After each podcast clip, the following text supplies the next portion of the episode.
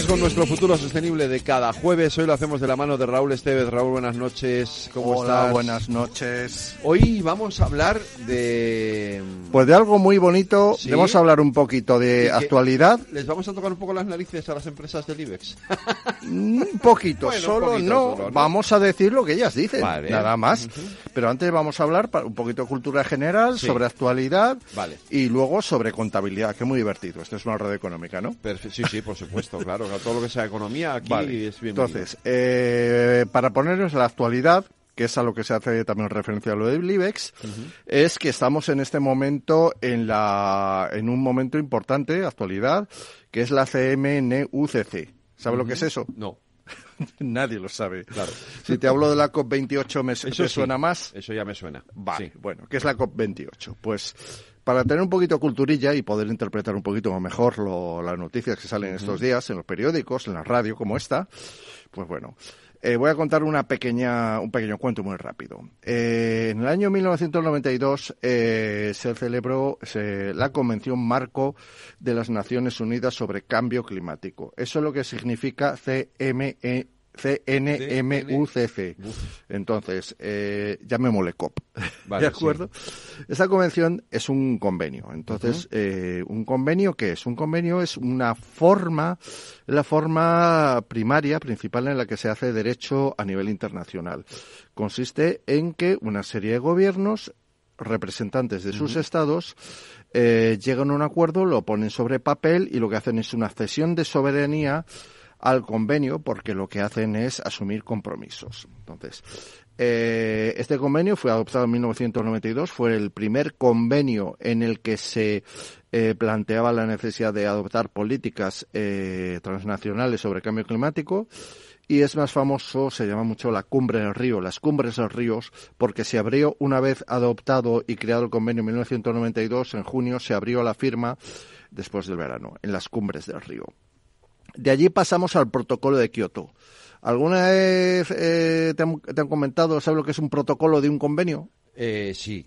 Un, básicamente, en términos jurídicos nacionales, es lo que solemos llamar una adenda. Sí, es como, como hacer el reglamento de una ley, más Sí, o menos. Sería algo parecido. ¿no? Es una modificación y en este caso el protocolo de Kioto era una, modifica- una modificación que lo que hacía era eso que acabas de decir, que era el reglamento a partir del cual se empieza a trabajar. ¿De acuerdo? Este, este protocolo eh, que se creó en 1997 entró en vigor en 2005. Bueno, ya hemos andado 13 años hasta que empezó a funcionar la política internacional en, en cambio climático. Y la COP ¿Qué son? Pues simplemente la conferencia de las partes firmantes de un convenio. Es decir, es eh, el acto, la reunión anual en la que eh, los estados firmantes y que, y- y que han ratificado un convenio se ponen al día sobre las políticas que implica este convenio, los niveles de cumplimiento y los compromisos que se vayan a adoptar. De acuerdo. Yo creo que con esto, pues bueno, ya sabemos Nos que es la hacemos una idea, ya COP28 sabemos lo que celebra, se celebra este año en un sitio polémico, porque Sí, se celebra poco- en Dubái. Eh, ah, está No es el reino de la ecología, precisamente. bueno, eh, sí que es cierto que las ideas que hay sobre el Oriente Medio son las que son, aunque bueno, sí que es cierto que fue el primer gobierno de Oriente Medio, el de Dubái, en hacer la promesa de reducir las emisiones netas de carbono a cero para 2050 y también fue el primer país de la región en firmar el Acuerdo de París en 2021, lo cual está bien, pero bueno, no resta polémica. Sí que es cierto que se celebre la COP en Dubái o se celebre en Albacete o se celebre en cualquier lado, lo que importa es lo que se hable allí.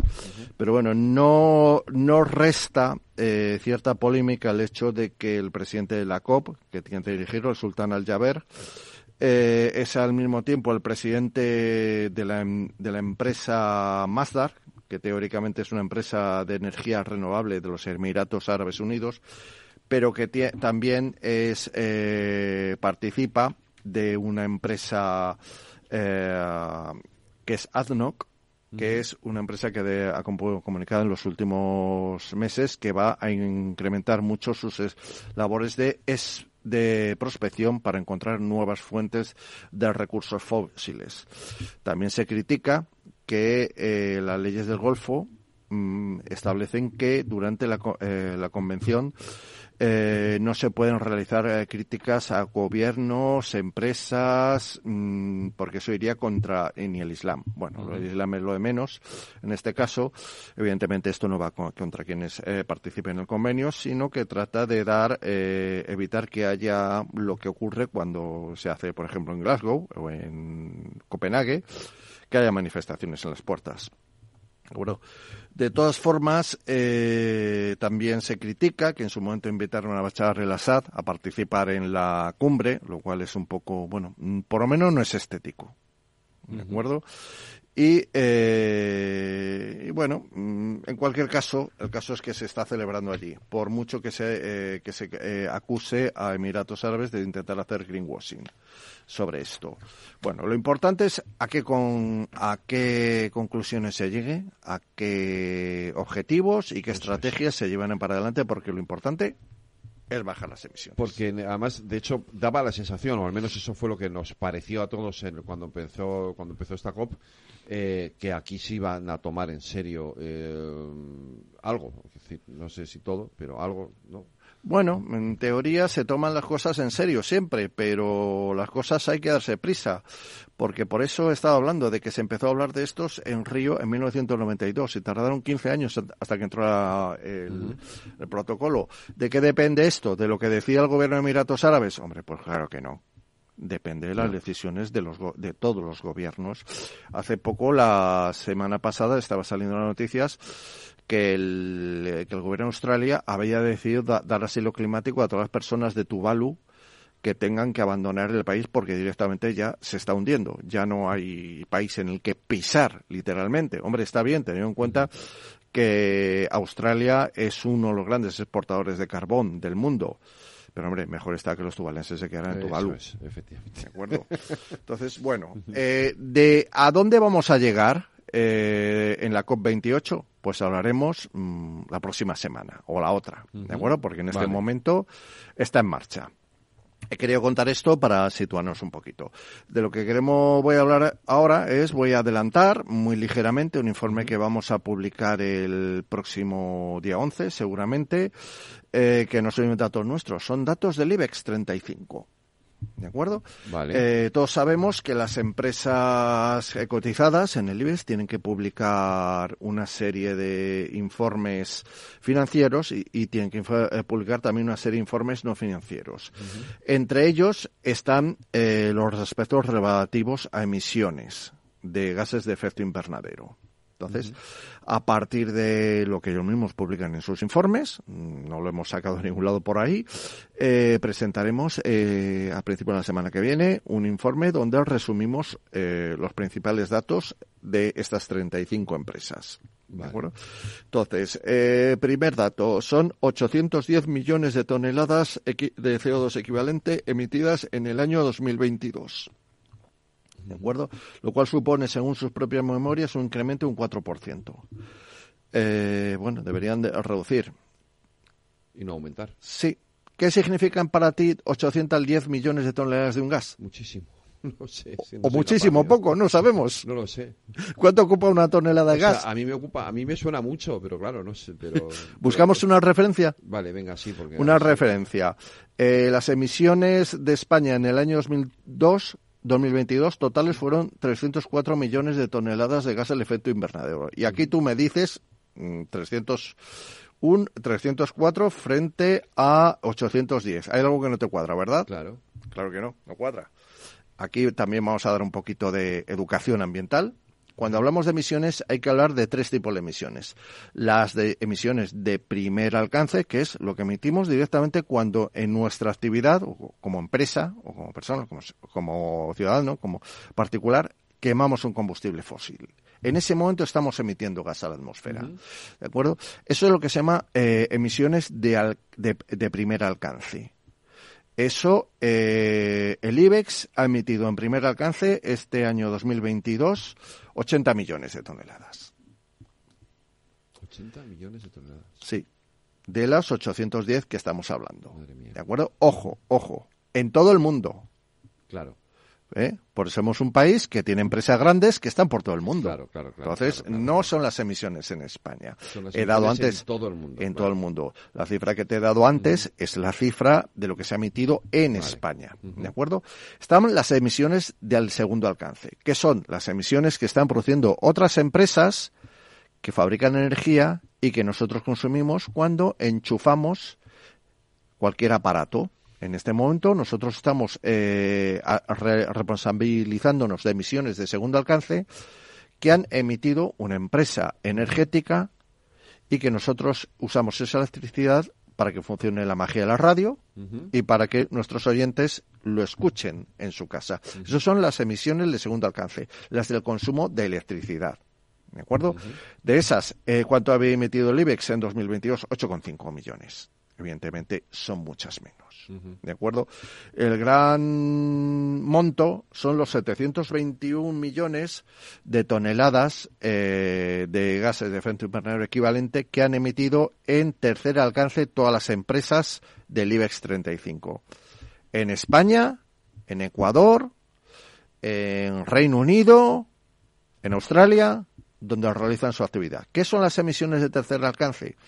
Pues son todas aquellas que no son eh, eh, realizadas directamente eh, por la empresa ni consumiendo energía, pero que son necesarias que alguien consuma esa eh, genere ese, ese CO2 y lo emita en la atmósfera en otros servicios para que la empresa pueda realizar su actividad. Aquí podríamos hablar, por ejemplo, de las ah, de las mm, de las emisiones de las empresas que han fabricado los micrófonos desde lo que hablamos.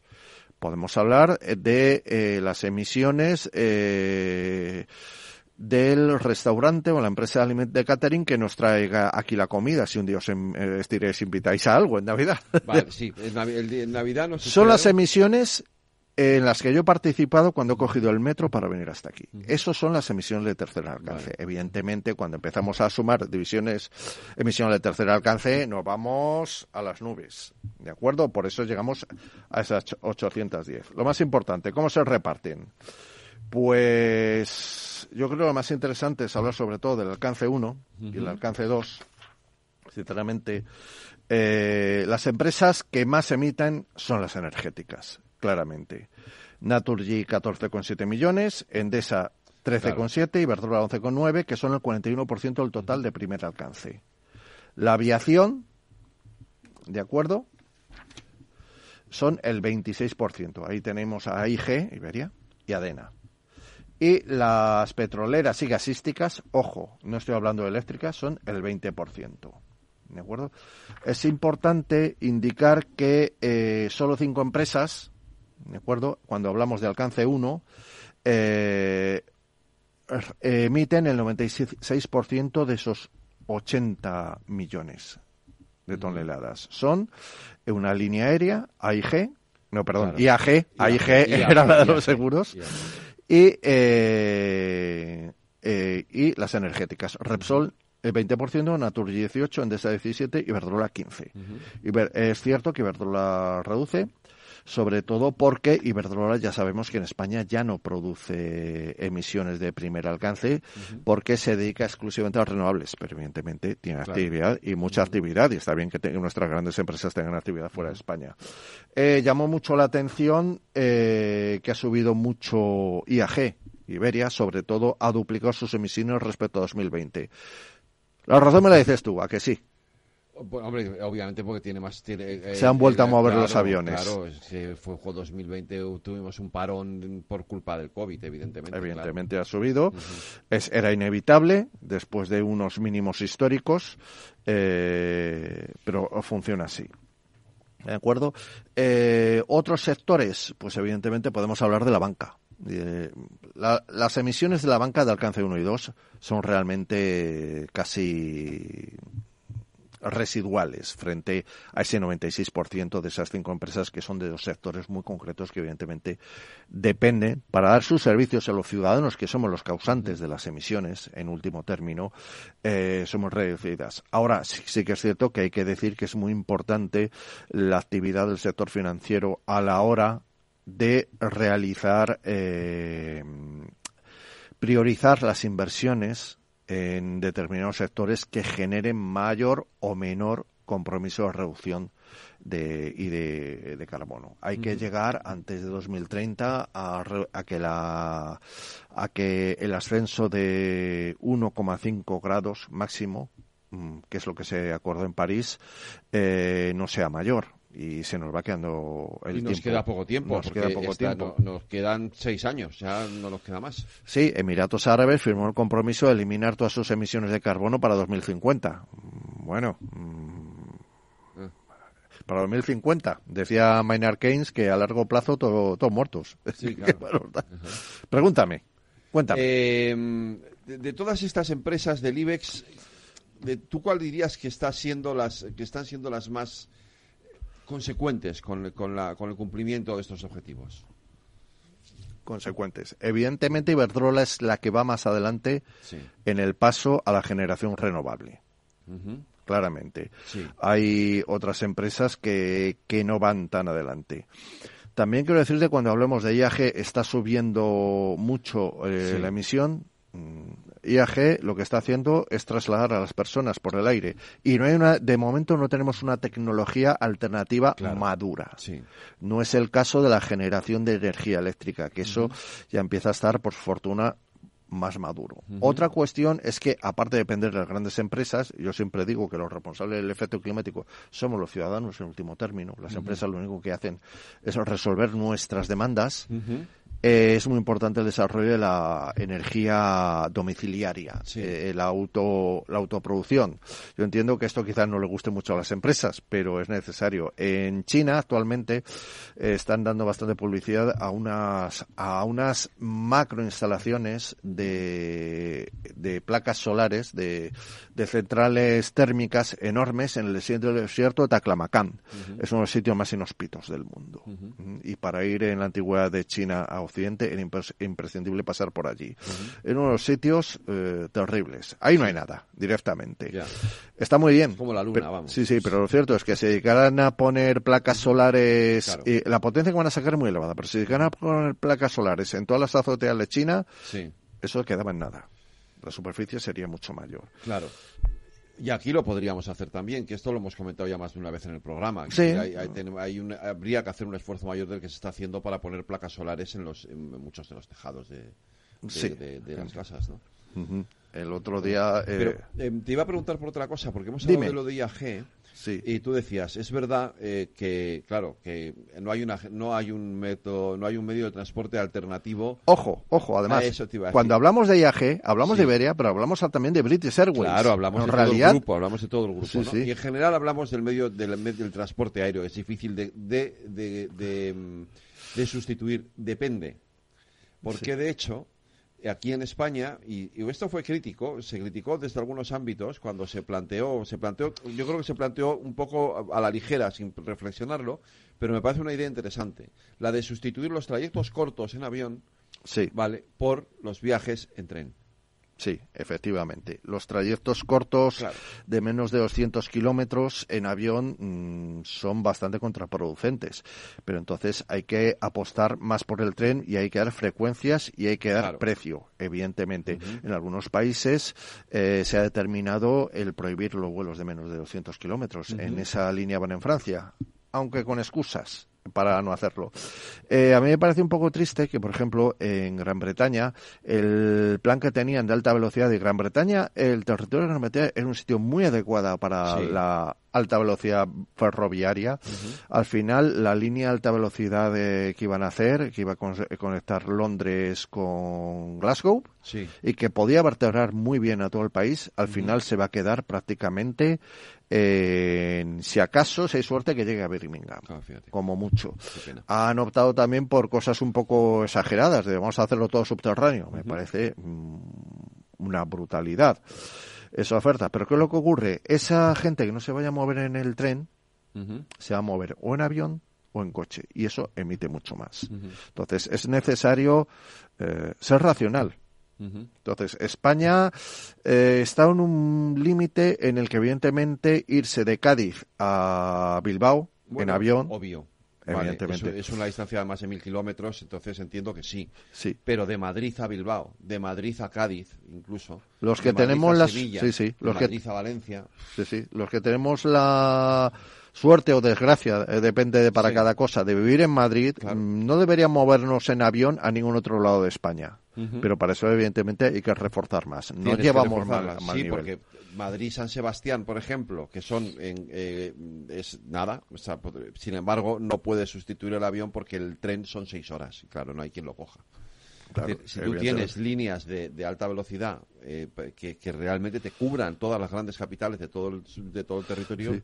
Aunque aquí quizás se ha ido por una línea eh, política quizás excesivamente ambiciosa, porque se ha planteado el ir a 300, 350 kilómetros por hora, yendo a 250 kilómetros por hora, que es, es suficiente, y con Sí. eso se llegaría a mucho más territorio Claro. que con la. Es lo que llaman velocidad elevada o alta, o alta velocidad. velocidad, efectivamente. Y Pues ese informe, Raúl, tenemos que rescatarlo porque la semana que viene se presenta, ¿no? El, eh, lo presentamos a lo- principio de la semana que viene, y al- efectivamente. En el siguiente programa lo, lo rescataremos aquí. Nos tenemos que ir. y, y sobre todo veremos que se a que se, a conclusiones y compromisos que es lo importante es. se llega en la COP Gracias, un abrazo, nos vemos. muchas gracias a ti y a todos los oyentes Esto te estás perdiendo si no escuchas a Rocío Arbiza en Mercado Abierto. Alberto Roldán, director de inversiones de Metagestión. La revisión a la baja del crecimiento en España no ha sido gratuita ni lo va a ser. Eh, y además es una economía que va a cre- decrecer en términos reales durante un periodo de tiempo muy largo. ¿no? Y eso va a dañar mucho los, los, pilares de crecimiento de la economía española. Porque además queremos que no se están tomando ni las mejores decisiones de inversión en un país que, que sigue teniendo una muy fuerte presión fiscal, con un fuerte déficit público. La deuda sobre PIB en España se va a mantener por encima del 110% en los próximos cinco años. Y no hay nada que remedie eso. Nada va a cambiar. Con estas condicionantes no podemos estar invertidos en bancos. Es que somos muy contrarian a la gente que ahora defiende a capa y espada que los primeros 100 puntos básicos de subida en tipos de interés se lo llevan los bancos en vena. A a mí es que me parece un discurso del yonki. Mercado Abierto con Rocío Arbiza.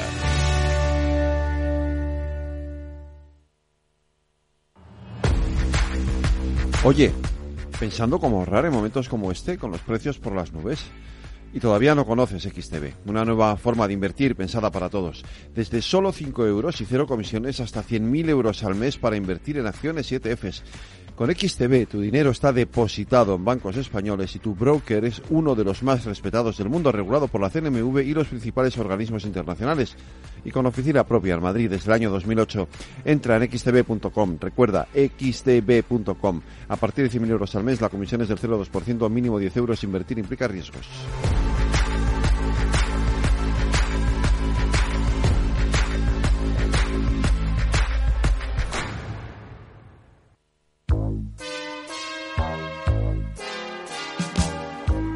Bueno, la siguiente consulta nos llega desde Bulgaria, desde Sofía, la capital. Julen, buenos días. Muy buenos días, eh, señor Vicente y señor Durante. ¿Sigue usted Capital Radio en Bulgaria? Sí, hombre, lo cojo por internet cada día, ¿eh? Capital Radio es el que mejor lo, lo, lo, lo capto, vamos, en- inmediatamente. Ahora mismo, mire, le puedo poner aquí. ¡Arriba! ¿Eh? Mi vuelta al mundo va a empezar. Capital Radio traspasa fronteras. Capital Radio sí es lo mejor, ¿eh?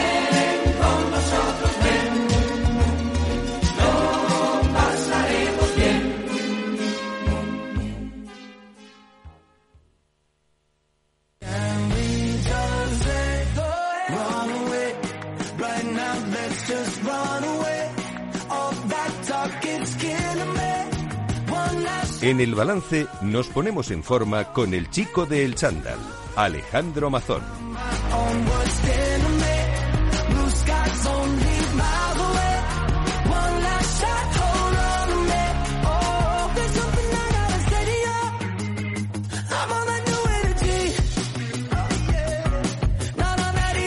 Alejandro Mazón, buenas noches. Muy buenas noches, Federico. Bueno, menudo pedazo de programa tenemos hoy, ¿eh? Pues eh, bueno, yo creo que no hay ninguno malo. Ninguno, ninguno. Pero siempre hay alguno que diga, dices, oye, este es eh, especialmente... Que coincide, que Sí. vienen los invitados que llevamos semanas esperando, que lo hacemos con más cariño. Es que además sois una amiga. Sí, una amiga, claro. Y se nota que, que tenías ganas de tenerla por aquí con No, el además, chándal. además tenía ganas de hablar de algo que a mí me gusta mucho, Sí, bueno, ve, ve introduciendo, ve que introduciendo. se llama ciclo indoor. Y a mí me encanta. Y lo hago, no te digo todas las mañanas, pero casi. Por lo menos tres o cuatro días a la semana me subo encima de la bici y me pongo ahí como un loco a sudar como casi tinta china. Que muchos Eh, oyentes eh. dirán que si es el spinning, el ciclo indoor, ahora nos lo Ahora, cuentan, no, ¿no? ahora Carolina nos lo aclara. Buenas noches, Carolina Ray García. Buenas noches. Eh, ¿Qué diferencia hay entre el spinning y el ciclo indoor o es lo mismo? No, no es lo mismo. Bueno, No es, es lo mismo, mismo, vale. pero el ciclo indoor es una modalidad de entrenamiento y spinning es una marca. Es una de las tantas Claro. marcas que existen. Pero al principio, pero es verdad que al principio se confundía spinning con ciclo indoor. Voy a hacer spinning, no. Eh, eh, spinning es una marca. Se sigue confundiendo todavía. Hay mucha gente que, que le dices ciclo indoor y se queda... ¿Qué es eso? ¿Qué es eso, no? Pero es ciclo indoor realmente. Eh, Alex Mazón, con todo el equipo de Cuídate de Lux, el Instituto de Ejercicio Terapéutico, pues vamos a hablar de esto, ¿verdad? Pero Por- seguro que tú quieres añadir, como siempre, alguna cosita antes, previa. Pues gracias a ellos hablaremos de esto, que nos ayudan los compañeros ¿no? del IET a preparar los contenidos cada semana y a enseñar a la audiencia pues también a ponerse el chándal.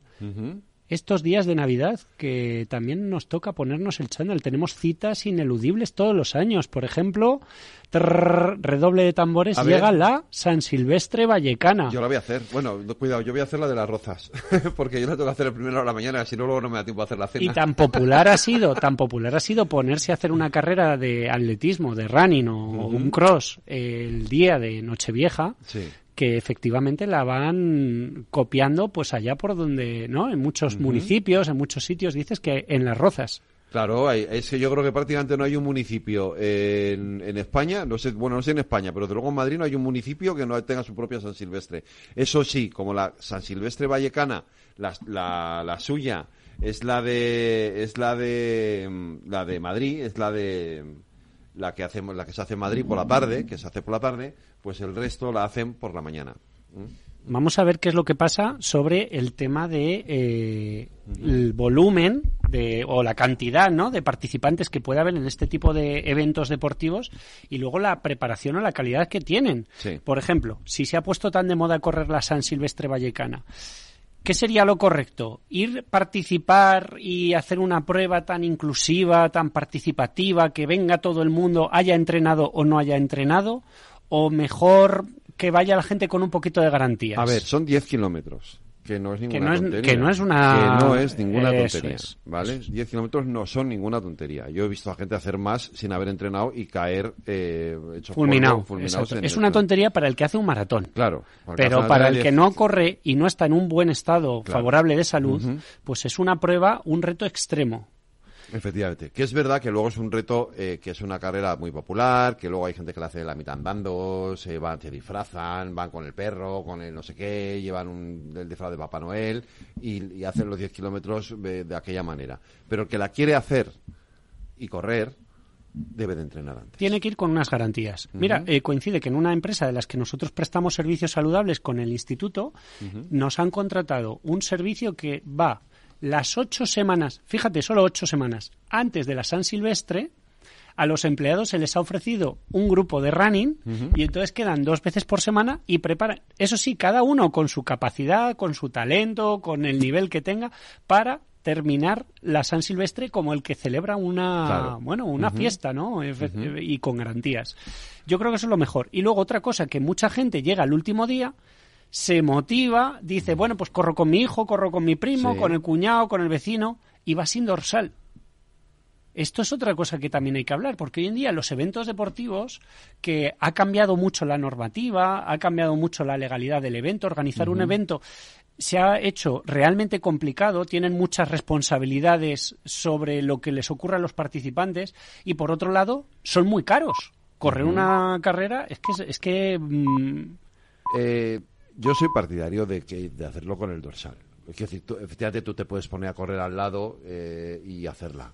Pero yo soy partidario. Primero porque te guardas un recuerdo, que es la camiseta, que, o ese, ¿no? Lo- lo- la, la Eso bolsita sí, sí que se lo han currado mucho el, Claro. el pack, ¿no? La Que bo- te dan- el pack, la bolsita del corredor, la camiseta, o el, el, el, fular, o cualquier cosa de estas que te dan para correr una, esto, luego te dan una, suelen dar una medallita al final. Luego cuando acabas tienes tu, tu habituallamiento, que es importantísimo, porque no, lo- no puedes- acabas de recorrer 10 kilómetros, el cuerpo necesita reponer hidratos, reponer agua, reponer líquidos, reponer proteínas, reponer todo, todo lo que es has que estado cuan- perdiendo cuando ese pagas, tiempo. Fede, cuando Claro, pagas ese pero si no, dinero, tien- tienes. tienes también un seguro. Y luego aparte Y estás seguro, cubierto, tienes una cobertura. Eso tu es, seguridad es lo primero. Y si te pasa algo mientras estás haciendo la prueba, ocurre cualquier vicisitud, pues eh, este, tienes una Y cobertura. aparte.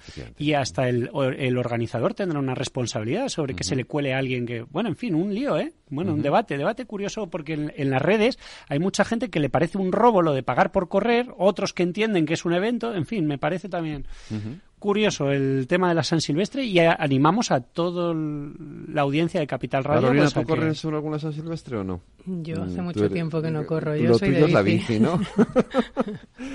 Lo tuyo es solamente la bici. Bueno, yo sí, yo sí que corro la sal- y, y este señor de aquí también. Seguro que alguna se Yo he corrido ya todo lo que se podía correr porque me dedicaba al atletismo, o sea que fíjate. Y voy a presentar a Carolina, Fede. Venga, adelante. Tenemos con nosotros Carolina Ray, entrenadora personal, instructora de algunas actividades dirigidas, especialista en ciclo indoor. Es una de las actividades de las que no hemos hablado en No, años y no años que llevo hablado, con el verdad. chico del Sandal. Por eso yo tenía ganas, sí. Y también me gustaría que nos explicara, pues, cómo contribuye, cómo se puede contribuir simplemente yendo al gimnasio o, a- o haciendo una actividad tan sencilla como el ciclo indoor, pues ayudar a los demás. Y Carolina o Carol eh, prefiere Carol. ha, ha decidido también, pues, dedicar parte de su trabajo, su tiempo libre, pues, a ayudar a los demás con este tipo de iniciativas. Ha tenido algún problemilla de salud, yo creo que nos lo explicará con más, el tema del más que problemilla. el tema del COVID, pues es una de las personas que incluso estando sanas, incluso haciendo deporte, se le Sí. complicó, se le complicó Más mucho, debido, sí. se le complicó mucho y yo creo que también el deporte fue un catalizador y le ayudó pues para sacar adelante esto. Para y además tiene una niña, bueno, es mamá, multimamá, tiene tres, Tres. tres, y tiene una niña con, con también un problemilla de salud y bueno, yo creo que todas estas cosas se llevan mejor con el deporte. Vamos a hablar de, más que un deporte, de una actividad deportiva. ¿Qué es el ciclo indoor? Bueno, el ciclo indoor al final es una actividad dirigida por un monitor en una sala con un montón de gente con música y bicis. Eso es lo que es el ciclo indoor para, para lo que ve la gente desde fuera. Ahora te puedo decir lo que es el ciclo indoor para mí. Para ti. Bueno, para mí el ciclo indoor sin duda ha sido mi vía de escape, mi medicina y lo ha sido todo. Ha sido parte de lo que ha hecho que a día de hoy esté aquí. Y sobre todo por, por lo que yo siento cuando, cuando hago esa actividad. Para mí va más allá ¿no? de, de dar una clase. Va mucho más allá. Para mí es, yo siento lo que hago. No me gusta lo que hago, siento lo que hago. Muy bien, bueno. Déjase cuento una cosa. Yo conocí a Carol hace años, porque cuando yo presidía el equipo de triatlón de Pozuelo, los Tigres, eh, dimos una clase de ciclo indoor, entonces era la Francisco de Vitoria en el gimnasio. Exactamente. Y nos invitaron, por- bueno, la- pues nos invitaron por, para conocer el gimnasio y por si queríamos eh, ir a entrenar allí y todo eso, nos invitaron a dar una clase de ciclo indoor, ¿vale? Yo he ido a muchas clases de ciclo indoor, muchas. Porque, y además con, instructores buenísimos, ¿eh? Porque en el, en el, en el, en el, ay, en el gimnasio del Ayuntamiento de Pozuelo eh, tiene un equipo de instructores de ciclo indoor muy bueno. Pero la mejor clase de ciclo indoor que he dado en toda mi vida me la dio Carol. Toma ya, toma ya. Y desde entonces dije, esta chica es un super crack, yo voy a seguirla y la sigo desde entonces en las redes. Eh, y luego he seguido muy de cerca toda esta experiencia que pasó con el COVID, eh, porque ha sido bastante dolorosa. ¿no? Sí, para mí fue una situación muy difícil de tenerlo a todo a creer que lo perdía todo. Sí, sobre todo cuando tienes a más hijos y, y te ves eh, en, en un momento tan duro, ¿no? La- porque todavía hoy sigues, sigue teniendo secuelas de, de aquello, ¿o no? Sí, a día de hoy sigo con muchas secuelas y de hecho sigo con muchas pruebas médicas aún sin determinar realmente qué me ocurre. Bueno, sí, ahora se me queda una enfermedad autoinmune, pero ya está. Solo es eso. Pero no te impide Seguir todo disfrutando de su pasión. de una bici. No me impide, pero creo que también es una cuestión de actitud, porque tenía dos opciones, haberme quedado. En la habitación donde estuve encerrada cuatro meses o haber hecho lo que hice, ¿no? Que es seguir entrenando para poder salir y hacer lo que realmente me hace feliz, que es mi, aparte de mis hijas, mi trabajo, por supuesto.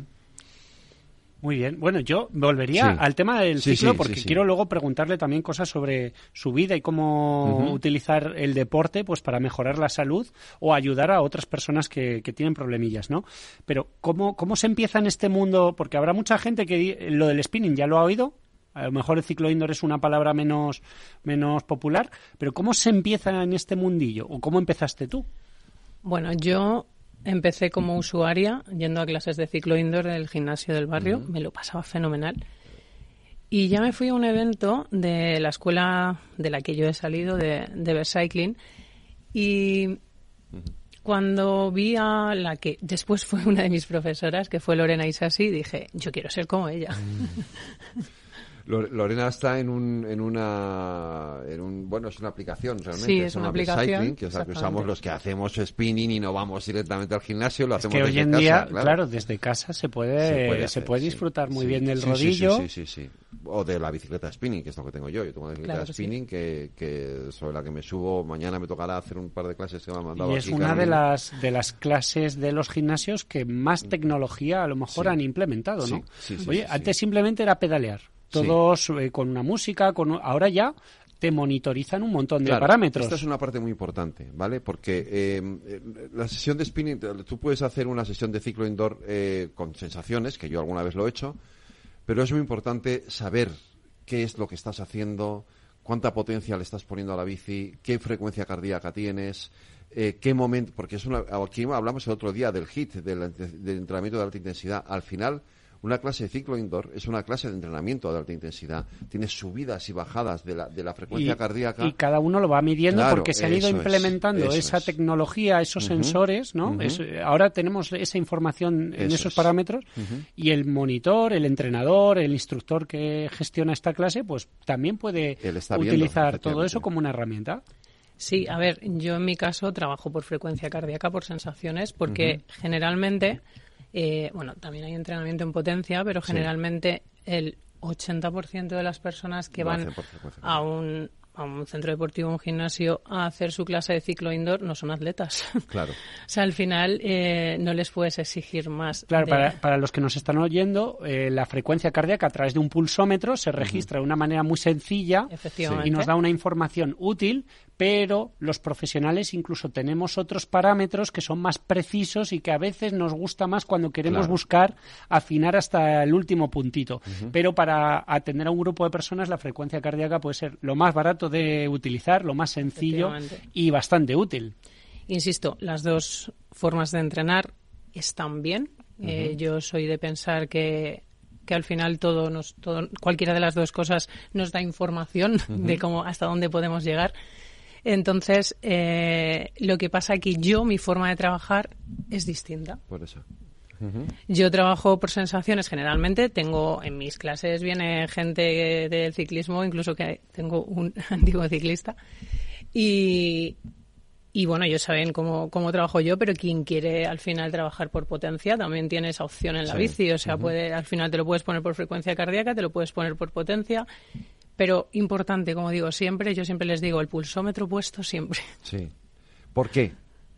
Hombre, al final el pulsómetro es el que te da la información de hasta dónde puedes llegar. hasta dónde puedes o sea, llegar. todos tenemos un límite. No es lo mismo una persona que lleva dando ciclo indoor 20 años o una persona que viene el primer día. Pero hay algunos que no se conocen también. Y el pulsómetro te va, te va a dar una información muy importante, que es lo que va a ocurrir dentro de 30 o 40 segundos, ¿no? Es decir, te has pasado de vueltas y ahí es donde eh, lo- la audiencia, los que nos están escuchando, entenderán este término de me desfondado.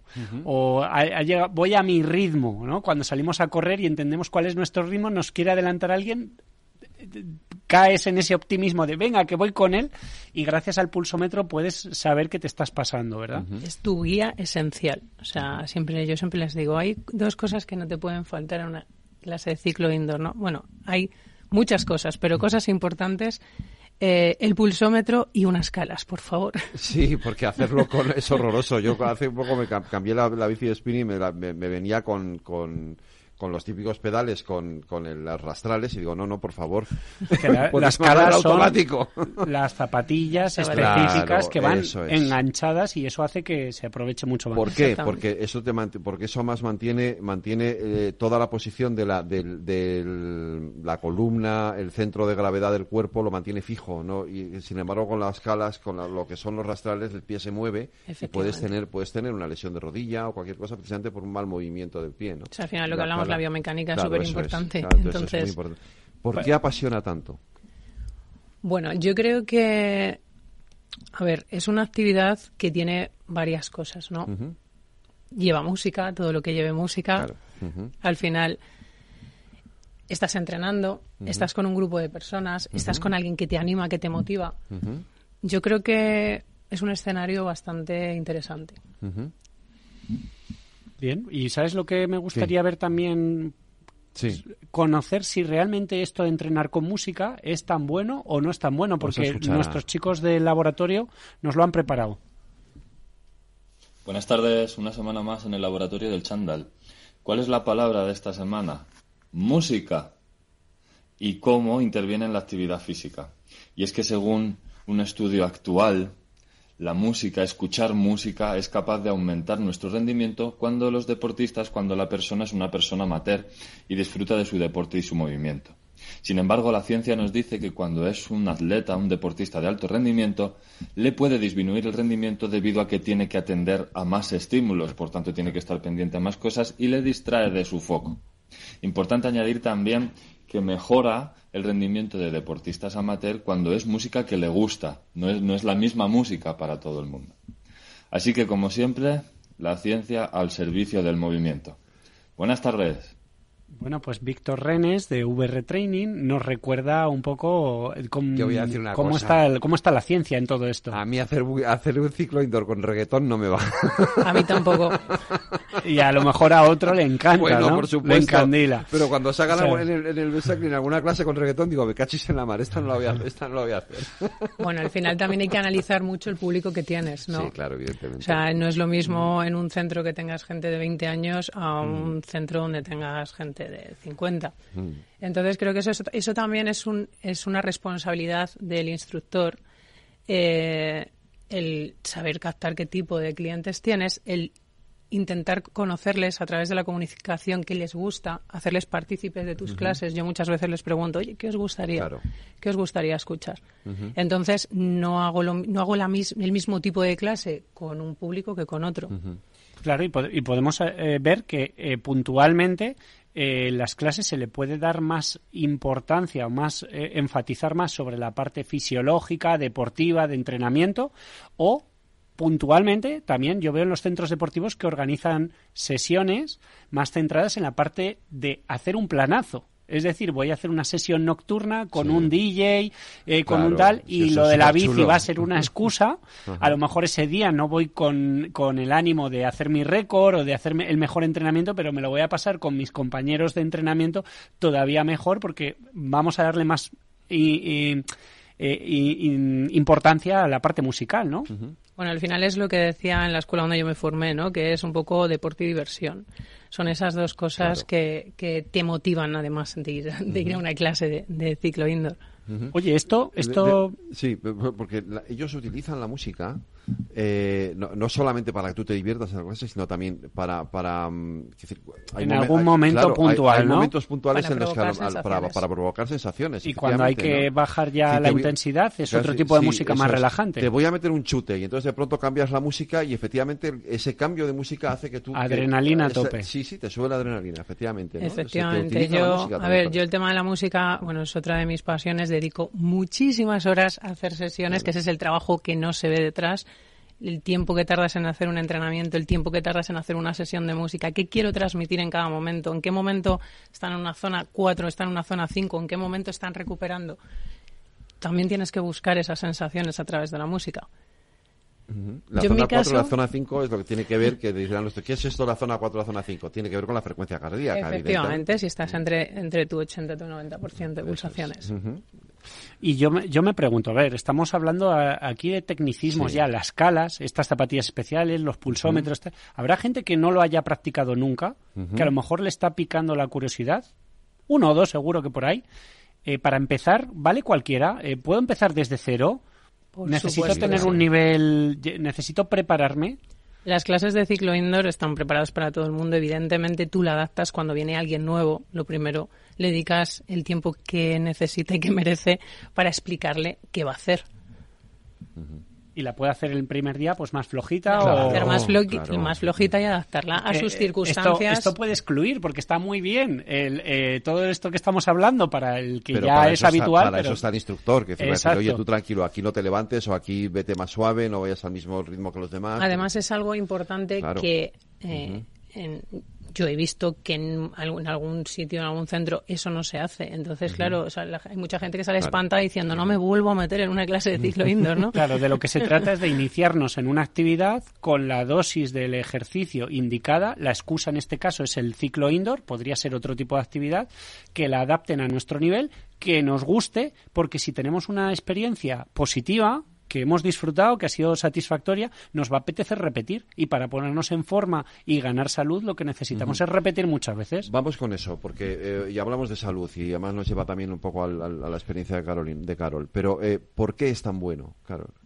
¿Por qué es tan bueno desde ese punto de vista? O sea, ¿qué es lo que aporta el- el- ese ejercicio tan, tan intenso? Bueno, al final es lo que comentaba antes, no es buscar intensidad, es buscar hasta dónde tú puedes llegar, ¿no? Eh, evidentemente, como todo entrenamiento lleva una progresión donde empiezas de menos a más y te tienes que conocer. ¿Qué implica el ciclo indoor? No solo a nivel físico, creo que, que va más allá, o sea, va también a nivel emocional, lo que te puede llegar a hacer sentir. Hay gente que nos dicen que somos muy frikis y somos los locos del ciclo indoor, pero es que tenemos, creo que eh, la mayoría de los instructores con los que yo me muevo tenemos esa capacidad de sentir, como decía antes, lo que, lo que hacemos, de transmitir a través de la música, de transmitir a través de nuestra comunicación, que también es muy importante ese contacto, tanto visual como personal, con, con el alumno. Entonces, eh, es un poco es un poco todo, la unión de todo. Oye, y, y esto que hablábamos también de salud, hay veces que se nos complica y que tenemos problemas de salud y a ti te ha tocado pasarlo mal. Has creado una sensibilidad especial también hacia otras personas que Sí. están jorobadas y utilizas el deporte, en este caso, pues tú eres experta en ciclo indoor, Para crear eventos y poder ayudar. Cuéntanos un poco cómo funciona eso. Bueno, a ver, yo bajo mi situación personal, por todo lo que he vivido varias circunstancias, varias historias a lo largo de mi vida que, bueno, me han hecho bastante sensible y mi refugio ha sido el ciclo indoor y además lo utilizo pues para, para ayudar a muchas, a muchas causas, ¿no? Eh, yo en mi caso eh, soy paciente post-COVID, de COVID, soy COVID persistente, tengo una enfermedad autoinmune, se necesita investigación. Tengo una niña con discapacidad, se necesita investigación. También. Tenemos un montón de enfermedades por Claro, conocer, enfermedades raras Lo más débiles. Que necesitan investigación. ¿Qué pasa? Que yo al final, para mí ha sido mi refugio, pero también ha sido mi el empujón que necesitaba en esos momentos donde creía que ya no podía más.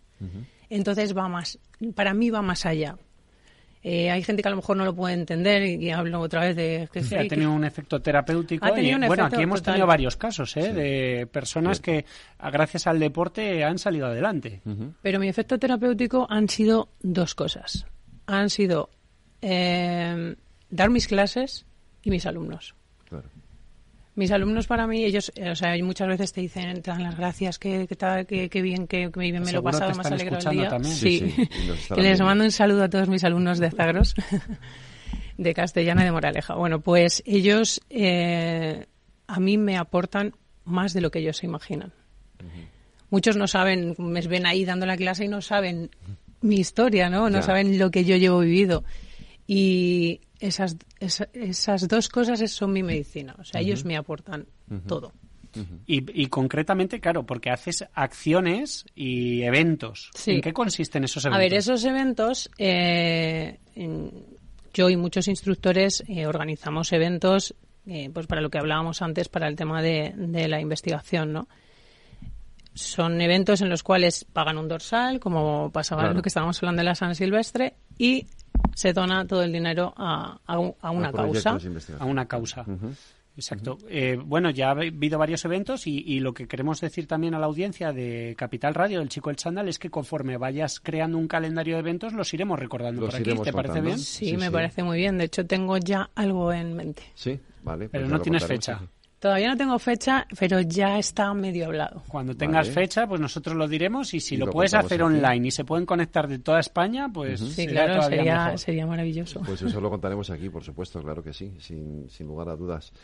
Eh, Carolina, Carol, eh, ha sido ha sido un verdadero placer tenerte. Gracias por invitarme. tenerte- No, no, no, por supuesto. eh, ha sido- Claro, para mí también, porque no hacemos más que cambiar la temática. Sí. No, no, no, no terminamos ¿eh? los temas eh, los que tratar aquí en el Chico del Chándal. Cada día una cosa. La verdad es que yo tenía muchas ganas de esta de, ha- de hacer este esta esta entrevista hoy porque lo digo porque a mí me gusta mucho el, el ciclo indoor lo, lo practico y, y bueno y claro ya te digo como te decía Carolina es una amiga y quería que contara hoy su experiencia en estos micrófonos mil gracias Carolina Os doy las gracias a vosotros. Oye, el próximo día. Fede, vamos Sí. a hablar del tema de las borracheras y todo esto con el ejercicio. ¿Qué relación bien. tiene? oye Todos los ¿dónde del- la localizamos? ¿dónde la localizamos? cuéntanoslo Bueno, ahora mismo estoy en Zagros Sport, en la Castellana, en Mauricio Legendre y en Zagros La Moraleja. y te puedes seguir en Instagram en Me Carol pueden G. Le ha- eh, hecho publicidad al gimnasio, Karol que le hagan un aumento.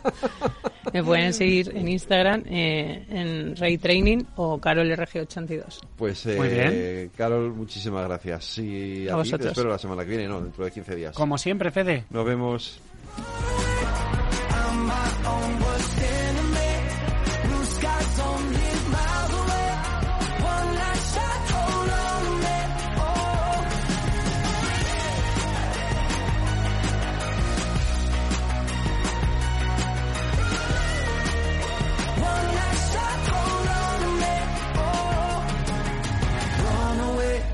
Right now, let's just run away. All that talk, it's Empresas tecnológicas, escuelas de negocios, sindicatos, organizaciones empresariales, empresarios, formadores y figuras relevantes de las administraciones públicas comparten tertulia todos los miércoles a las 3 de la tarde en Cibercotizante, un programa dirigido por José Joaquín Flechoso. Cibercotizante, la digitalización desde una óptica diferente. Capital Radio. ¿Quieres cobrar por operar con tu dinero? Con DarwinX es posible y funciona así. Operas un universo de más de 1.500 instrumentos financieros en condiciones competitivas, con nuestro broker o a través de Interactive Brokers. Y aquí viene lo bueno. Mientras operas, construyes tu track record para nuestra gestora que te paga por tu éxito. Llevamos más de 10 años impulsando el talento. Hemos atraído más de 95 millones de dólares de capital inversor y pagamos a nuestros mejores traders cientos de miles de euros al año en comisiones de éxito. Darwinex, donde no pagas de más y cuanto mejor operas, más cobras. ¿A qué esperas? Tu capital está en riesgo. El rendimiento pasado no es una indicación de resultados futuros. Datos actualizados en agosto de 2023.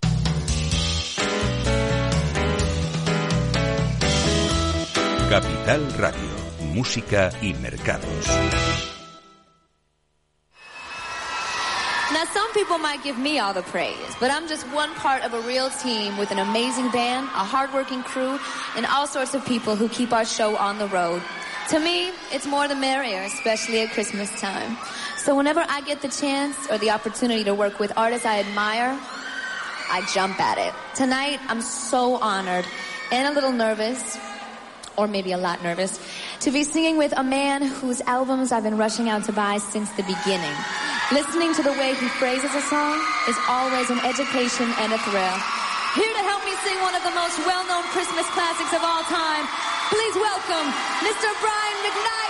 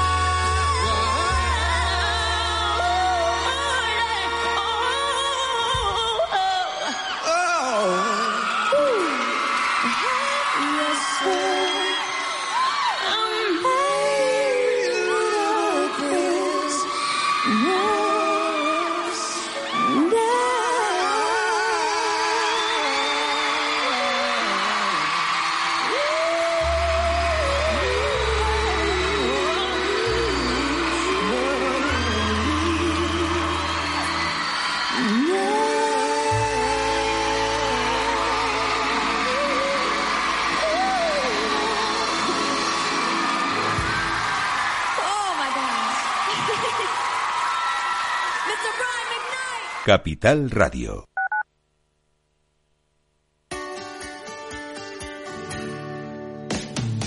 Todos los viernes a la una de la tarde en Capital Radio tienes una cita con Humanos en la Oficina, el programa de radio más divertido y de mayor influencia en el mundo del capital humano, donde las empresas y organizaciones dan voz al talento que trabaja día a día en la oficina. Un formato pionero creado por el galardonado speaker internacional Miguel Ángel Pérez Laguna.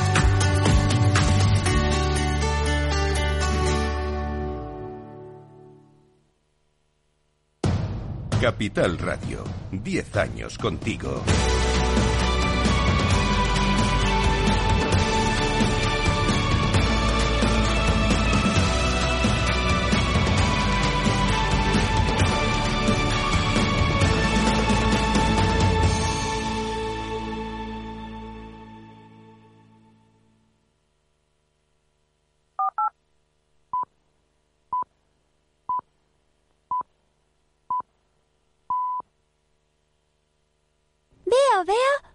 Cosita. ¿Qué cosita es? Empieza por la letrita L. Ya lo sé. Letras del Tesoro.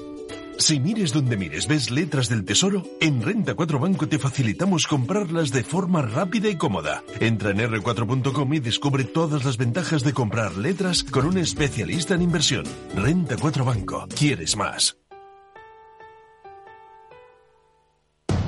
Capital Radio. 10 años contigo.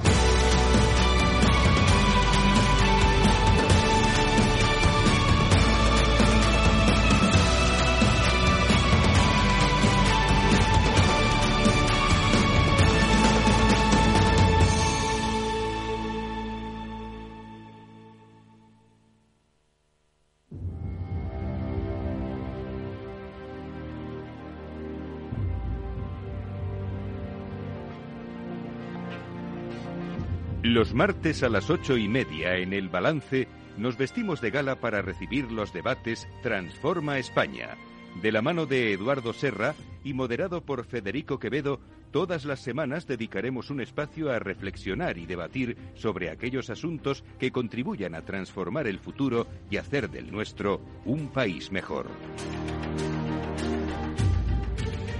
Pues ah, en nuestros debates Transforma España este martes eh, nos toca jóvenes que transforman España, porque eh, Reyes Escolano, buenas noches. Hola, buenas noches, Federico. Eh, no hay un futuro sin Sin nuestros jóvenes. jóvenes. evidentemente, ¿no? Que son los que, en definitiva, tienen el, el deber o la obligación de transformar este país que buena falta le hace. Eh, en fin, no voy a entrar en detalles. Eh, ¿Para qué? eh, presen- preséntame un poquito el tema, Reyes, venga. Pues mira, esta noche nos acompañan eh, Gabriel San Miguel Rodríguez, que es abogado y máster en Ciencias Políticas y Humanidades por la Universidad Carlos III. Es director de Ciencia y Bienestar en B. Bartlett, y que es el primer gabinete de incidencia pública. Y luego además ha hecho varios programas de posgrado en. Ujú. Esto por resumir, ¿eh? porque si veis sus currículums también son extensos. Elsa, eh, nos acompaña también Elsa Arnaiz, que también tiene doble grado en Derecho y Relaciones Internacionales por el Instituto de Empresa, es máster en Big Data y Business Analytics en el Instituto de Empresa también y es presidenta y directora general de Talento para el Futuro. Eh, ya es una conocida en Capital Radio. Y además ha hecho el curso de Gobierno y Ciudadanía en el Centro de Estudios Políticos y Constitucionales.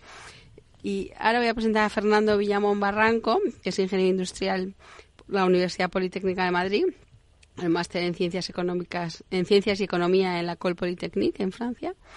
Y trabaja en el Ministerio para la Transición Ecológica y el Reto Demográfico, en los nuevos modelos de negocio la transición energética eh, almacenamiento y asuntos europeos. Todos ellos son miembros de NOVA. Lo que te demuestra estos currículums es que ahora lo de la formación continua es una realidad porque no hace- tienen muchos van haciendo más y cursos y más cursos y más cursos bueno nosotros también y los mayores también pero pero, Sí, pero eh, yo a veces ellos tengo la sensación de que me he quedado anclado ya. pues yo no, yo he seguido estudiando un poco más, Ya, pero, ya. pero, pero, de, de hecho voy a seguir estudiando.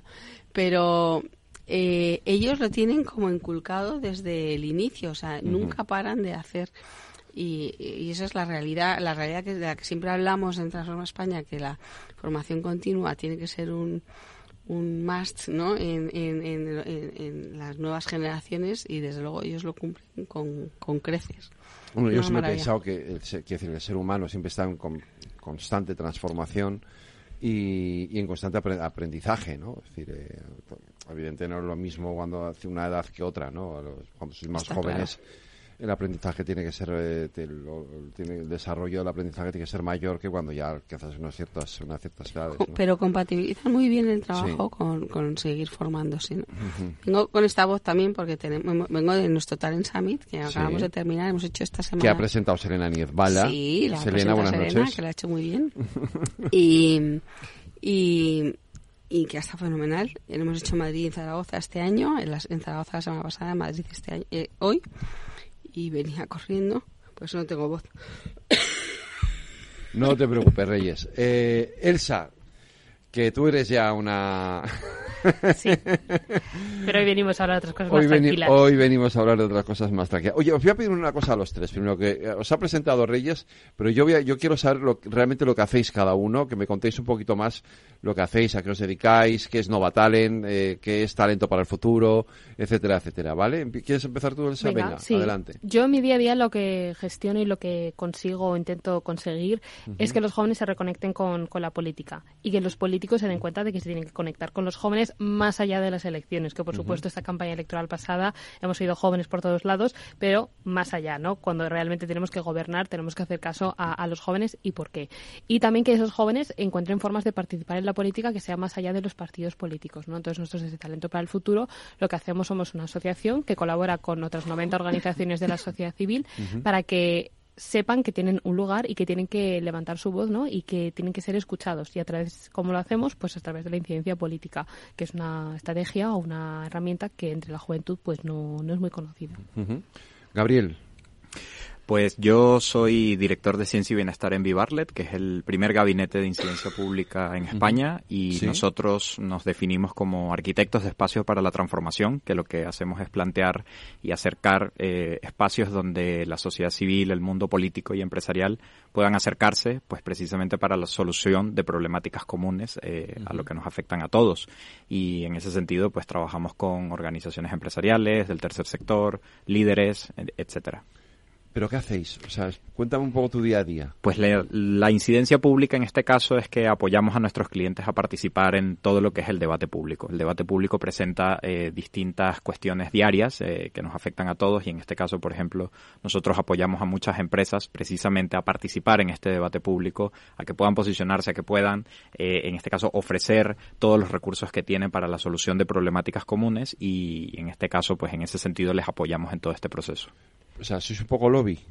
Bueno, incidencia pública, que es distinta del Claro. lobby, es un concepto más amplio de lo, Sí. lo que no- a lo que nos dedicamos nosotros. El lobby Sí. está enfocado en una cuestión más, más Sí. específica y en este sentido nosotros apoyamos también todos los aspectos de comunicación, de alianzas sociales, de, de estrategias de movilización social también y, y, pues apoyamos pues para todo lo que es el posicionamiento y el debate donde en este caso todo lo que son agentes externos a- al, al entramado Sí. institucional también puedan participar en el debate público. A decir algo. Sí, que, porque no cuentas, por ejemplo, las misiones que hacéis, ¿no? Misión Mm. Vivarlet, que tenéis diferentes... Sí, las misiones de Vivarlet son espacios donde pues generamos encuentros entre la sociedad civil, expertos en determinadas materias eh, y representantes institucionales para la solución de problemáticas comunes. Un ejemplo de ello muy muy perfecto que nos va a ayudar a entenderlo mejor fue la misión Sanidad. La misión Sanidad planteamos eh, en este caso una problemática que todos comprendemos y entendemos que es mm, pues cómo oye cómo podemos solucionar o cómo podemos reformar el sistema sanitario de España. O sea, cuáles deben ser estas reformas. Para ello, pues juntamos a un grupo de políticos de izquierda y derecha, eh, de todo el arco parlamentario, para que fuese un espacio plural en lo ideológico, y los juntamos con científicos de primera talla mundial. Entre ellos nos acompañó, por ejemplo, Elena Leguido Quickly, que Elena es catedrática de salud pública en el Imperial College London y adicionalmente fue asesor, es asesora del panel mundial de la Organización Mundial de la Salud para el confinamiento por el COVID-19. Eh, adicionalmente también estuvo Tomás Zapata, que es director de recursos humanos a nivel mundial de la Organización Mundial de la Salud. Y durante dos años estuvimos realizando una serie de sesiones donde, estu- donde estuvieron participando estos políticos y estos científicos y el resultado fue eh, un manifiesto con una serie de reformas mínimas para el, el sistema sanitario, la solicitud de un pacto de Estado, firmado por políticos de izquierda y derecha y estos científicos y este documento fue publicado en The Lancet, que es la principal revista científica a nivel conozco, mundial en salud. Entonces, estos, estos espacios, estas misiones, lo que precisamente promueven es el encuentro entre el sector público, el sector privado y la sociedad civil para la solución de problemáticas comunes. En esto, nosotros, por ejemplo, nos inspiramos en, en las misiones de Mariana Mazzucato, que es una de las Sí. economistas más reconocidas del mundo actualmente, en el que ella plantea que la solución de las problemáticas sociales a día de hoy deben ser abordadas desde una colaboración público-privada. Y para ello, Vivarlet, pues trabajamos en ese sentido, pues precisamente para acercar estas soluciones. Fernando. Fernando, se me olvida decir también que es economista del Estado. ¿eh? Nada, muchas gracias y bueno, muchísimas gracias por invitarme al programa. Yo tengo un triple gorro, ¿no? El primer gorro que tengo es el de funcionario dentro del Ministerio de Transición Ecológica, donde mi trabajo, y es mi trabajo principal, actualmente y me dedico al diseño de políticas públicas, su gestión y ejecución. Al final, pues dentro de las directrices políticas de más alto nivel, los funcionarios somos responsables de su desarrollo, ejecución y de su encaje dentro del marco normativo eh, y las cuestiones pues más, más técnicas, ¿no? Desde un punto de vista de imparcialidad y de servicio a la sociedad y el Estado. A su vez, eh, pues participo en cuestiones de negociaciones europeas, eh, asesoramiento y preparación de informes para decisiones de más alto nivel o cuestiones regulatorias, etcétera, dentro del ámbito energético.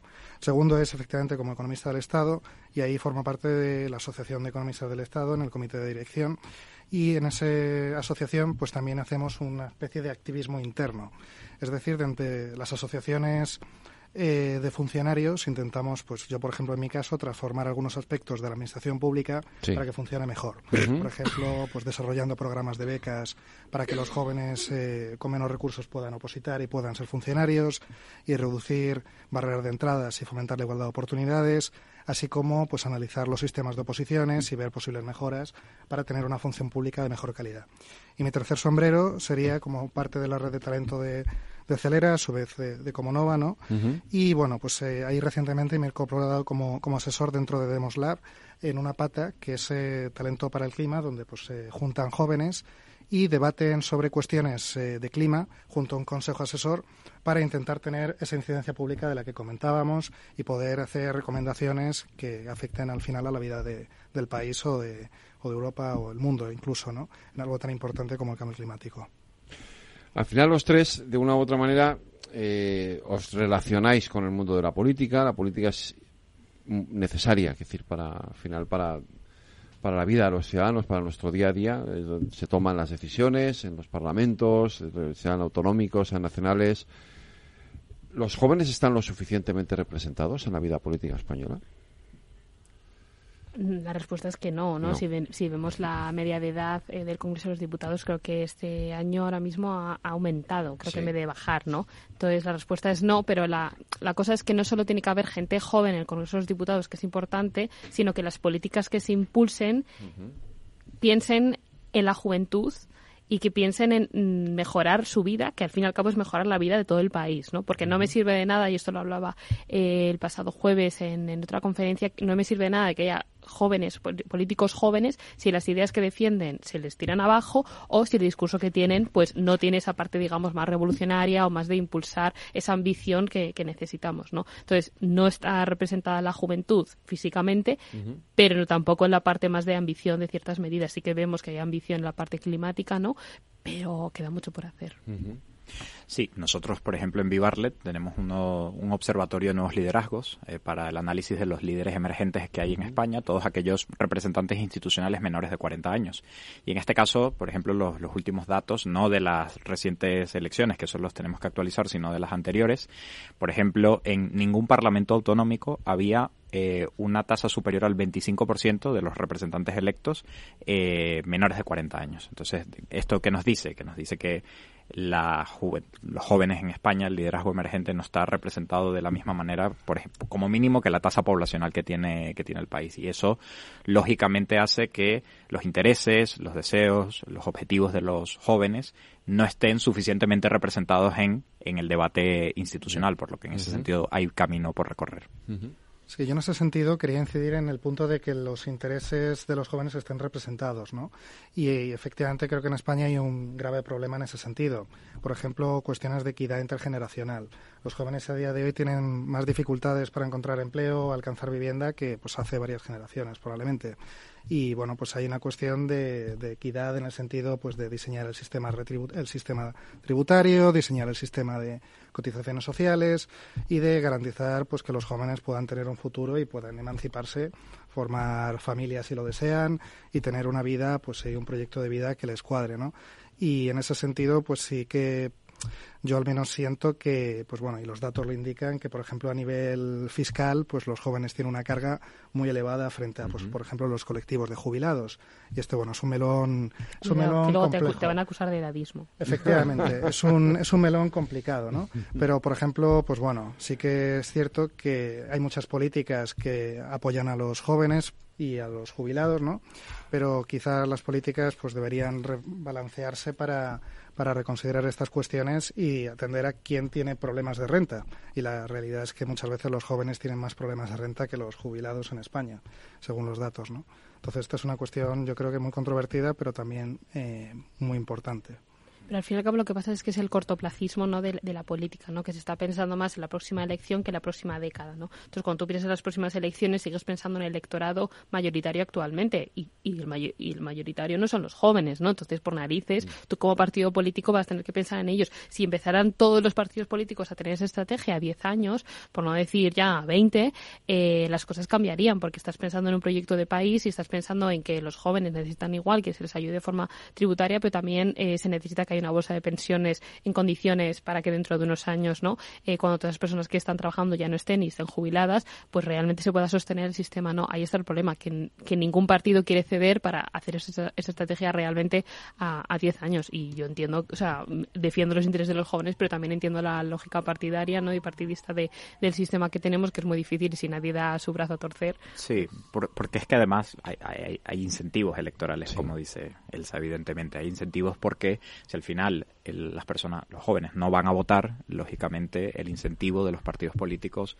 eh, es seducir a los que sí van a votar. Y en este caso, por ejemplo, eh, hay una clara relación entre la alta participación, por ejemplo, de las personas mayores de 65 años y, por supuesto, las políticas que se trasladan después, las políticas públicas que les benefician. Y es lo mismo con las personas jóvenes. Pues en este caso hay una las tasas de votación de las personas jóvenes son menores. En este caso, además, están menos representadas, sus, sus temas y sus agendas están menos representadas en las instituciones. Y esto, entre muchas otras cosas, porque no es solamente la única causa, pero es una de ellas que impide que pues su agenda esté más clara dentro de las instituciones. Vale, eso es interesante, porque es verdad que la desafección o el alejamiento o el distanciamiento de la política, curiosamente, es mayor entre los jóvenes que entre los más mayores, cuando no debería ser así, debería ser al revés, ¿no? Es decir, los jóvenes deberían de tener mucho más interés en participar, o, por lo menos, ya no hablo de participar, ahora hablaremos de participar, pero por lo menos de votar, quiero decir, de... de, de, sí, el tema del voto es un temazo, eh, porque, no, porque no votan tanto, ¿no? Esa, está también, eh, ese es mi análisis, aún no se ha terminado, yo no he hecho ningún doctorado, me encantaría, ¿no? Pero es que, como ya nacimos en democracia, pensamos que está todo dado, ¿no? Y no valoramos realmente el poder del voto y, el privilegio de, tener un voto, ¿no? Y luego que también que la política, por lo menos en España, se ve muy relacionada con los partidos políticos cuando realmente los jóvenes españoles son muy políticos y muy politizados también, porque hablan de cambio climático, hablan constante el bono del alquiler, ahora que también se están manifestando en, en Madrid, etcétera. Joder, eso es política, eso es el día a día, es política, y tú luchar por un futuro mejor es política. Otra cosa es que lo quieras ver reflejado en la parte institucional, que es la que no le mola a nadie, pero desgraciadamente es la que utilizar muchas veces. Em, ¿Cuáles son las motivaciones para que los jóvenes se involucren o se decidan eh, por, entrar por entrar o por meterse en la política? Pues eh, yo creo que las motivaciones son principalmente todas las eh, dificultades o desafíos a los que los jóvenes se pueden enfrentar, ¿no? Aparte de, bueno, pues eh, que según encuestas recientes, pues aunque los jóvenes sientan cierta desafección por la política, la tendencia es que cada vez están más involucrados y hay encuestas en ese sentido del Consejo de la Juventud de España que dicen que, bueno, progresivamente los jóvenes muestran más interés. Y yo creo que es eso, porque los, hay problemas sociales muy graves que les afectan. Los jóvenes eh, de nuestra generación han vivido dos crisis económicas muy graves, la crisis financiera de 2008, la crisis económica del COVID, una pandemia que nos ha visto de, eh, décadas, eh, una guerra en Europa. Entonces, estamos de crisis en crisis, ¿no? Entonces, eso te lleva a preguntarte, bueno, pues eh, mm, hay soluciones a esto. Y las soluciones, pues al final muchas veces pasan por, por la política, ¿no? Y por interesarse por esos procesos políticos, esas decisiones. El cambio climático, el acceso a la vivienda, hay muchas cuestiones que afectan a los jóvenes mucho. Y eso yo creo que es una motivación, ¿no? Mm nuestros, de hecho, eh, citando algunos datos de este informe de liderazgo emergente de Vivarlet, de distintas fuentes públicas y, e internas, eh, por ejemplo, la desafección de los jóvenes por la política partidista eh, supera alrededor del, del 70% aproximadamente. Pero como dice Elsa, los jóvenes sí que están muy politizados y movilizados sobre determinadas cuestiones y temáticas y, por ejemplo, lo que decía cambio climático, igualdad entre hombres y mujeres, todo lo que es la transición digital, que también les, nos afecta les afecta en general. Pero yo, sobre todo a mí, sí, sí que me gusta hacer una, una reflexión, además coincido completamente con lo que decía Elsa de- del valor de la democracia. Eh, yo soy venezolano, tengo siete años viviendo en España y, y bueno, una, una historia mucho más larga, pero las causas que me trajeron a, a España fue precisamente la situación de Venezuela y la situación de Venezuela es plenamente conocida. Hay una frase de Platón que a mí siempre me gusta citar en este tipo de espacios y debates y es que si te niegas a participar en política serás gobernado por los peores hombres. Y en ese sentido, eh, por supuesto, hay muchas razones por las cuales los jóvenes puedan sentir desafección por la política y eso yo no lo debato. Ahora bien, eso no quita que los jóvenes y en general los ciudadanos, pero en este caso los jóvenes tienen la responsabilidad de involucrarse en los asuntos que nos afectan a todos. Y en este caso también hay que hacer un llamado de atención a los jóvenes de decir, es que si no, si no participas, probablemente las cuestiones no van a mejorar. Entonces yo también hago un llamado en este caso a que hay que, moviliz- hay que movilizarse, hay que participar y, por ejemplo, organizaciones, que lo- se lo comentaba Elsa ahora, de que, bueno, últimamente he estado viendo la creación de, de distintos espacios de jóvenes donde se les invita a participar. Yo creo que eso es muy positivo, porque al final, si los jóvenes no encuentran espacios en los partidos políticos, que sé que hablaremos de eso más adelante, Te lo voy a preguntar, pues que, voy a preguntar, que sí. por lo menos lo encuentren en otros lugares donde sí puedan canalizar esa, esas- esos deseos y esas energías. Ujú. Digo que os voy a preguntar porque, quiero decir, eh, yo, o sea, yo tengo un poco la sensación de que, de que uno de los frenos son los propios partidos, en el Sí. sentido de que, de que mm, quizá porque vienen o arrastran, digamos, eh, eh, eh, formas o, o estructuras ya muy arcaicas en las que los jóvenes son esas esas organizaciones que están ahí que son muy molestas porque nos fastidian mucho a los a los seniors de los partidos, ¿no? Y estos chicos que vienen aquí que se creen que porque están y, y luego eh, se las organizaciones juveniles de los partidos se convertían en, en simples eh, trampolines para tener un puesto de diputado en una- un parlamento, concejal o tal, o en una asamblea y, ya- y ya está, ¿no? Y, ¿no? y no realmente como un espacio de debate, ¿no? Esa es mi impresión. Sí, Eh, o sea, yo, yo no puedo decirlo desde la, la experiencia de haber estado dentro de un partido, pero lo que sí que puedo ver eh, desde, Sí. desde fuera es que, para empezar, para mí las juventudes y nuevas generaciones es infantilizar a, a los jóvenes. O sea, mm, entiendo que haya una sección joven, como hay en diferentes asociaciones, eh, mm, etcétera, etcétera, Ateneo de Madrid o Fundaciones X que tengan su parte dedicada a los jóvenes, Sí.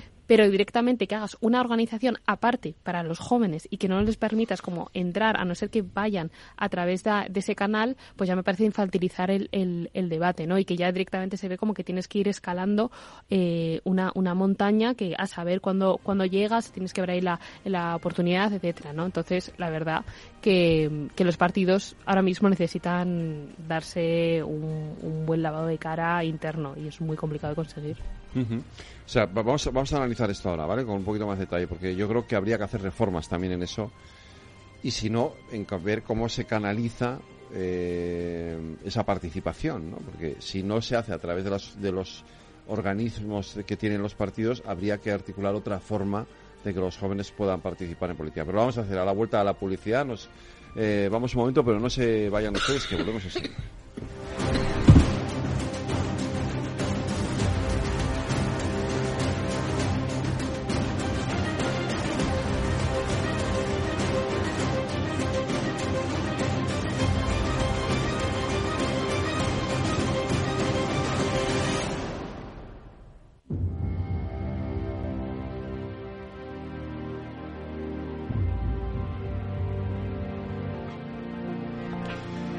Las nueve de la noche, una hora menos, en las Islas Canarias, en la sintonía de Capital Radio, nuestros debates Transforma España, jóvenes de Transforma España. Estamos hablando de esta participación en la política, que poníamos el ejemplo de las organizaciones juveniles de los partidos y de cómo se han convertido casi más en un freno para la participación de los jóvenes en la política que, que, en, un, in- que en un incentivo, ¿no? Eh, yo no sé si esto cómo lo podemos o cómo se puede eh, mejorar. ¿Qué habría que cambiar, no? Yo, yo entiendo que, que ya lo de nuevas generaciones, juventudes, de no sé qué, el- este, yo, habría que, que quitarlo, cargárselo y plantearlo de otra manera. Fernando, yo no sé, Fernando, Gabriel, Elsa, ¿cómo lo veis?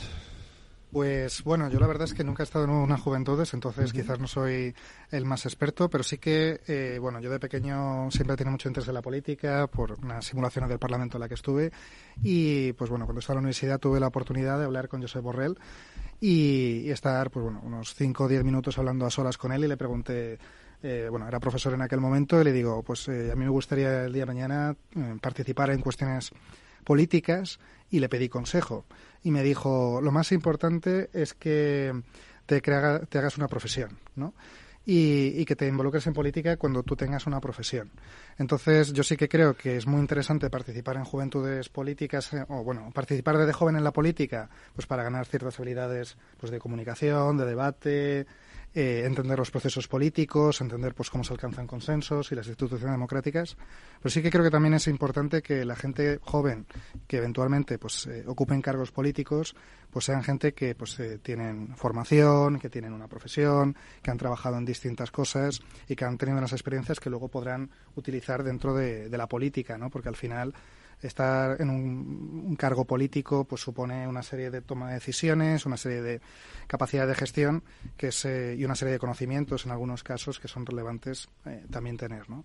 Sí, el, por ejemplo, el liderazgo emergente en España, la verdad es que siempre ha estado presente porque, por ejemplo, hace ya unos cuantos años, Felipe González ganó sus primeras elecciones con 40 años. Eh, José María. Aznar fue presidente de Castilla y León eh, con 32 años. Eh, por ejemplo, Pedro Sánchez fue concejal en el Ayuntamiento de Madrid con 32 años. Entonces eso lo que nos demuestra es que sí que ha habido una tradición de dar impulso al liderazgo emergente, pero lo que, bueno, y hasta hace unos pocos años, por, por también que recuerdo este, este último ejemplo, hasta hace unos pocos años, ¿quiénes eran los líderes de los principales partidos de la oposición? Pablo Casado, eh, que es una persona que es bastante joven, Albert Rivera en Ciudadanos, Pablo Iglesias en, en Podemos, y incluso el propio Pedro Sánchez. Ahora bien, hay, por supuesto, o sea, los partidos políticos son el principal canal, o así debería ser el principal canal de participación política de la ciudadanía. Eh, las estructuras juveniles, pues bueno, tienen una, una misión, una labor dentro de sus partidos. Es cierto que probablemente se ha tergiversado o ha deformado esa, esa evolución porque al final muchas veces lo que terminan siendo son, bueno, espacios donde no tienen un desarrollo real a nivel político y, terminan siendo muchas veces taponeados por, por los, los cargos más los cargos más altos. En este sentido, yo sí que creo que los partidos políticos sin duda deben hacer una reflexión en ese sentido. Por supuesto, es positivo que existan otro tipo de organizaciones de participación política para los jóvenes y eso siempre va a ser bueno, eh, pero yo creo que en este caso los partidos sí que deben hacer una reforma interna para que los jóvenes tengan una participación real, que no sean simplemente eh, pues, espacios donde tengan personas jóvenes para determinadas cuestiones, sino que por supuesto puedan tomar parte rol activa dentro de la dirección de sus organizaciones. Sí, pero yo creo que no solo es una cuestión interna que totalmente tienen que ver eh, cómo realmente quieren gestionar los liderazgos, las dinámicas del siglo XXI, sino que también, eh, por mucho que internamente tú seas muy moderno, eso solo lo van a saber una vez que entren al, al, partido, ¿no? Y te tiene que atraer el partido para que tú llegues a él. ¿Y qué sucede ahora? Que lo que ven los jóvenes a través de redes sociales, eh, de los miniclips del Congreso de los Diputados, es una bronca continua, mm. seas de un color o de otro, ¿no? Eso es verdad. Entonces, claro, realmente, ¿cómo te vas a querer acercar a un partido? Sí que hay gente muy motivada, pero esos siempre van a estar ahí, los súper motivados siempre van a estar ahí realmente lo que necesita este país eh, es eh, gente con un liderazgo cívico que no sean los hiper mega motivados que constantemente están en estos foros, que somos nosotros los que estamos hoy aquí, sino que sean pues diferentes jóvenes que igual no tengan esa necesidad de ser el próximo presidente del gobierno, pero que quieren participar en ese partido. Entonces, para eso lo que se necesita también es que el propio equipo de comunicación de los diferentes partidos políticos se den cuenta de que esos discursos de buscar el zasca, de buscar lo más viral, pues sirven para, pues bueno, para un ratito, pero que esa desafección, ¿no? lo que hace es erosionar la democracia y conseguir que los jóvenes no participen no solo en los partidos políticos, no, sino a la hora de votar, que es lo que estábamos hablando antes, no participan en asociaciones, etcétera, etcétera, porque al fin y al cabo yo lidero una organización en la que hay muchísimos jóvenes, pero que sé que son jóvenes universitarios y uh -huh. que yo realmente no llego, digamos, a la verdadera juventud. Y esa verdadera juventud es a la que tienen que seducir los, seducir los partidos y es una tarea muy complicada. Uh -huh. Yo ahí veo un tema también de, de, incentivos, ¿no? Y de, oye, es que merece la pena entrar en política. Y es que, o sea, es una decisión muy compleja, porque es que entrar en política y eventualmente tener un cargo electo político es entregar tu vida, es entregar tu privacidad, es que cualquier cosa que digas o hagas puede ser en, puesto en entredicho fuera de contexto y con, bueno, sin que tú no, no tenga intención. Y luego, bueno, pues aparte que cuando se acabe, por lo que sea, pues puedes tener una salida que puede ser problemática, pues no tienes mucha remuneración y encima hay una cuestión de eso, de las broncas que se perciben y de la crispación, de que al final, joder, los jóvenes dicen yo quiero ser político para estar eh, sometido a esas broncas, a esas presiones y estas cuestiones, cuando los jóvenes cada vez le ponen más foco a, a la salud mental y a la regulación emocional. Y lo que estás viendo de la gente en el Congreso es que parece que se van a, a liar a, a tortas. Pues hombre, es que eso no es atractivo. Y quizás autoselecciona en muchos casos a gente pues que quizás no es eh, no es la que no es la que queremos que estén ahí El, ¿no? el ejemplo que recibiste los mayores no es el mejor, ¿no? Sí, pero yo creo que no es solo culpa de, de ellos, porque al fin y al cabo aquí ponemos mucho, estamos hablando de los políticos, pero los políticos Sí. tienen equipos detrás, tienen equipos que les hacen los discursos, tienen equipos que seleccionan qué clip poner en redes sociales, ¿no? Entonces creo que hay que empezar a, a- a poner en evidencia que no solo son esas personas, no solo es un Pablo Iglesias, no solo es una Bascal, no solo es una Cayetana, eh, son también los equipos que hay detrás, ¿no? Entonces ahí hay que empezar a reformar un poco y sobre todo eso por- en el sentido de, de una ciudadanía que cada vez está más conectada a través de unas redes sociales que nos, nos piden una atención muy, muy, muy específica y esa ciudadanía dentro de unos años, eh, los jóvenes que están ahora con, con TikTok también son los que van a votar, ¿no? Entonces, por mucho que no tengamos ese buen ejemplo de, de- de los mayores a la hora de los discursos, etcétera, actualmente, porque hay unos discursos anteriores y, un- y unos, eh, y unos pactos y una forma de colaborar en política anteriormente en España que sí que, eh, pues bueno, que sí que te ayuda a, a querer entrar en política, lo que necesitamos es repensar un poco cómo lo estamos co- comunicando, ¿no? Y creo Ujú. que ahí aún no, no hemos llegado a ello, porque incluso cuando hay políticos que intentan acercarse a la juventud a través de TikTok, se les nota forzados, se nota bastante que no, no es lo suyo porque están en, en, en fin, su equipo les ha obligado a hacer ese vídeo no- y no. obviamente a partir de una determinada edad, digamos, no somos nativos digitales, entre No, pero ni yo, ¿eh? Yo, ya, yo en bueno, TikTok tampoco pero- lo sé utilizar eh, la forma que, que igual mis primos pequeños lo utilizan, ¿no? Eh, y creo que es más sencillo que todo eso. No hace falta igual tanto irse a TikTok, sino para escuchar qué están diciendo los jóvenes, introducirte en, en ese debate, no solo haciendo piruetas o vídeos en, en TikTok, ¿sabes? Pero tú sí que eres más activa en redes sociales, por ejemplo. No sé, eh, Gabriel Fernando, me imagino que también. Eh, ¿Los redes sociales son una, una forma de, de canalizar esa participación de los jóvenes en la política o, de, o, de, o son un incentivo o al contrario, o desincentivan en la, eh, a la hora de, de- de- de sentirse atraído por la política o de participar de ella? Hay dos partes. Por una parte, la parte comunicativa que hablábamos de la bronca de los políticos, no. Ahí hace mucho daño y ahí hay que ver cómo los equipos propios intentan reformar esa parte, ¿no? De, de los equipos internos de los políticos. Pero por otro lado, Fridays for Future, todo el tema de- del activismo climático no hubiera sucedido, ni mi propia organización, Talento para el Futuro, no hubiera sucedido si no hubiera redes sociales, no hubiera esa conectividad. Yo ahora sí que conozco a las personas de mi equipo eh, físicamente y presencialmente, pero me pasé dos años sin conocer a mucha gente porque estaban en diferentes partes de, de- España, incluso en. Bruselas, y, y eso es gracias a las redes sociales. Entonces ahí sí que tiene un punto muy importante de, de reunir a gente, de transmitir un mensaje fuerte, pero que hay que saber, hay que saber utilizarlo. Y por eso digo de escuchar a la juventud y observar muy bien lo que están haciendo, en vez de lanzarte a, a- a la piscina de- del zasca, ¿no? Que no hace, no hace ningún favor. Eh, bueno, las redes sociales sin duda, al menos en, en el conceptualmente, eh, sin duda son una herramienta de participación política muy interesante, mayoritariamente utilizada por los jóvenes. Eh, no solo hablamos de Twitter o de Facebook, sino también, por supuesto, ahora TikTok, eh, Instagram, etcétera.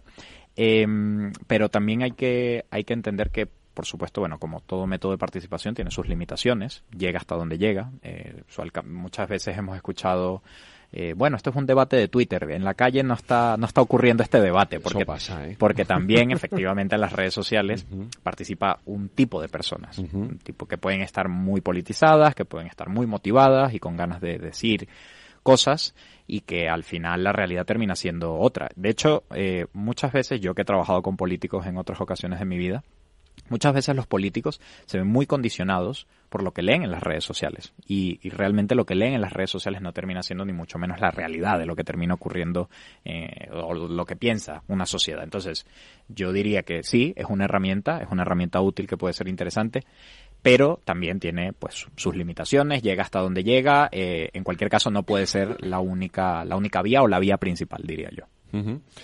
Eh, ¿Cuáles son los desafíos que enfrentan a los jóvenes para estar en la política o no? Hemos hablado de cambio climático, hemos hablado de vivienda. Los desafíos para que participen, Sí. ¿no? Ujú.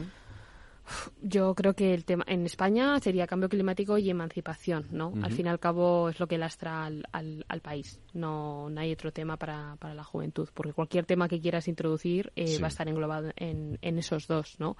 ¿Qué sucede? Que con el tema de la emancipación tiene muchos flecos. Por un lado está tener un trabajo de calidad, no solo tenerlo, sino que sea de calidad, el tema de la vivienda, y son eh, temáticas que dentro de la política actual no hay quien ponga de acuerdo a los partidos políticos para que se pongan a legislar eh, conjuntamente en esos, en esos temas, ¿no?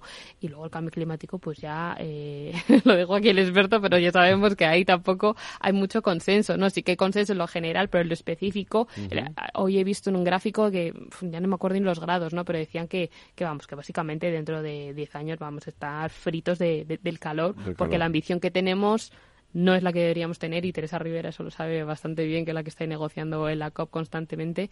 Yo creo que esos son los dos desafíos eh, por los que los jóvenes deciden dar ese paso y involucrarse en política política entendido en sentido amplio, política de, de, pues eso, manifestarse, de estar en redes sociales, de hacerse oír.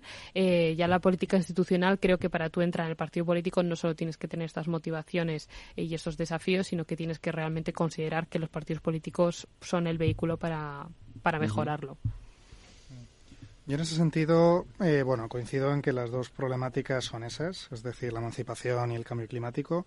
Eh, yo creo que hay cauces de participación y de, y de incidencia, ¿no? Pues eh, todos conocemos a Greta, ¿no? Y al final, pues eso tiene una incidencia pública, modula la opinión pública y eso modula las decisiones políticas, ¿no?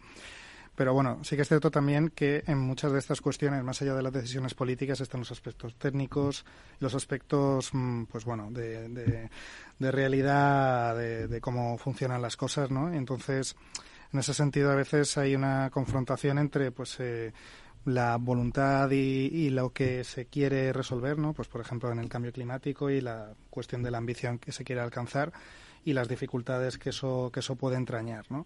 Y eso genera pues una ansiedad también climática, ¿no? Pues porque al final ves que eh, nos estamos dirigiendo hacia, bueno, yo no soy tan pesimista, yo creo que todavía la situación tiene solución y que y que en particular España y Europa somos bastante ambiciosos dentro de un mundo eh, donde al final pues estamos siendo líderes en estas materias, pero que bueno, eh, pues eh, no son cuestiones tan sencillas en la práctica porque entran en juego factores internacionales, entran en juego cuestiones de dinámicas de, de la democracia, ¿no? Pues eh, la crisis de los chalecos amarillos en Francia se desencadenó por un impuesto en principio con objetivo medioambiental.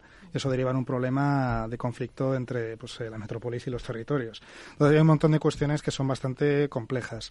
Y yo creo que lo que he visto es que los jóvenes pues tienen las ideas direccionales más claras, ¿no? Pues por ejemplo el nivel de ambición, pero sí que es cierto que eso también hay que confrontarlo con una, una realidad que, que bueno pues eh, que hay que tener en cuenta para poder tener una incidencia real, ¿no?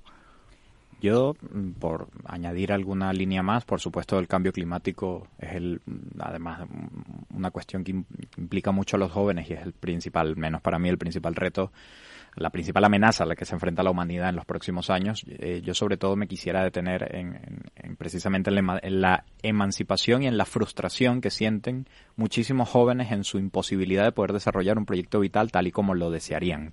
España tiene eh, de las peores cifras de emancipación de toda Europa. La tasa de bueno, la, la tasa de vivienda en propiedad de los jóvenes es de las más bajas también, eh, por supuesto, bueno, de toda la pirámide poblacional y por y también dentro de Europa.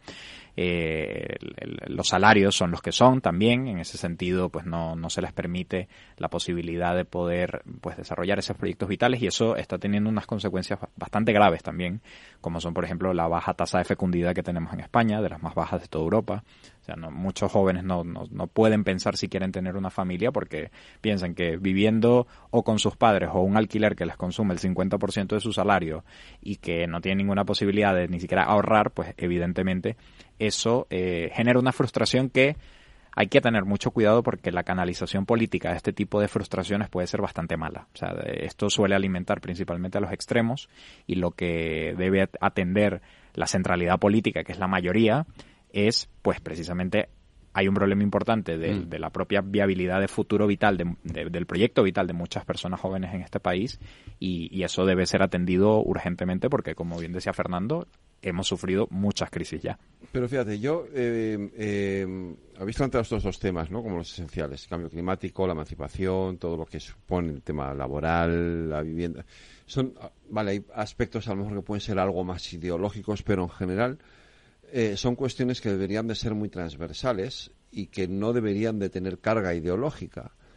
Y sin embargo, eh, la tienen.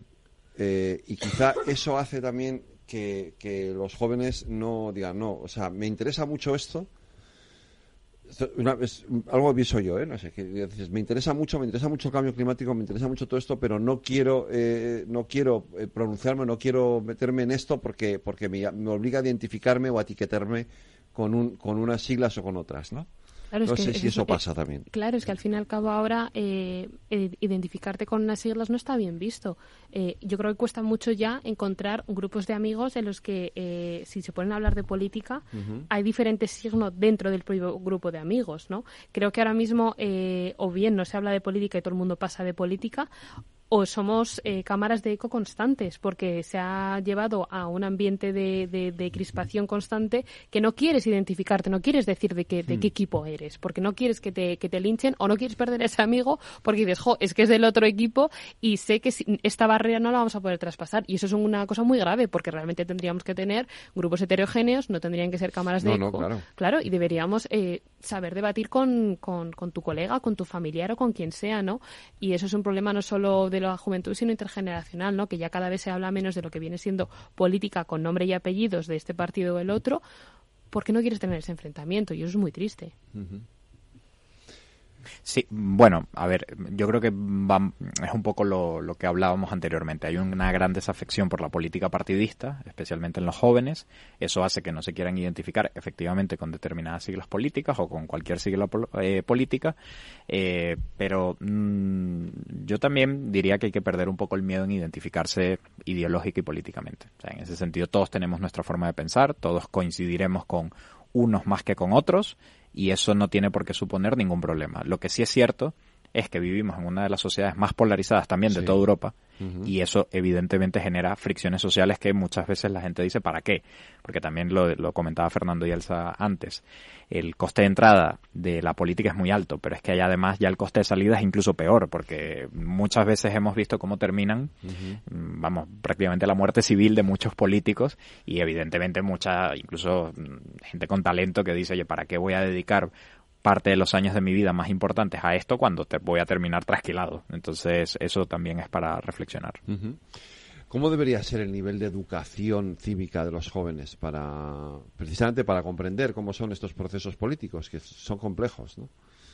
Hombre, yo creo que haya queda mucho por hacer. Yo me acuerdo cuando yo estaba en, en la ESO que había una educación, una asignatura que se llamaba Educación para la Ciudadanía, algo así, que nadie le hacía ni caso a esa Ujú. propia asignatura. Yo me acuerdo de la profesora que se desvivía, pero nadie hacía caso, porque no era atractiva. Y tú necesitas hacer atractivo a la juventud, a los niños, el hecho de participar en el sistema en el que viven, ¿no? Entonces, eso es algo muy complejo porque creo que también tiene que no solo ser te- teoría y pensar que es esta asignatura que no me importa nada ver cómo la apruebo, eh, sino que vayan los políticos, que vayan los representantes a los colegios, que se les lleve a los, a los chavales a- de la universidad, pero también del colegio, a el Congreso de los Diputados, al Parlamento Autonómico en el que estén, que, que puedan eh, tangibilizar y ver a las personas que trabajan ahí y que no sea, pues eso, una asignatura olvidada que no me apetece nada estudiar porque me parece una tontería todo, ¿no?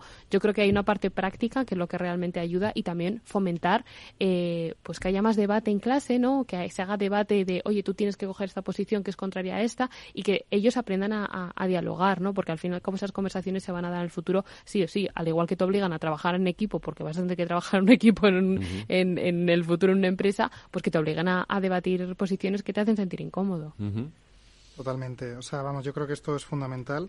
Además, yo creo que cada vez es más necesario por el tema de las cámaras de eco, que está acrecentado por las redes sociales, porque al final las dinámicas de muchas redes sociales es que tú ves el contenido que solamente se afilia eh, con, tu ideología y solamente te relacionas con la gente que piensa igual que tú y crees que todo el mundo piensa igual que tú y, estás en realidad en una burbuja, en una cámara de eco que se dedica a realimentar tus ideas y eso lleva más extremismo y más polarización.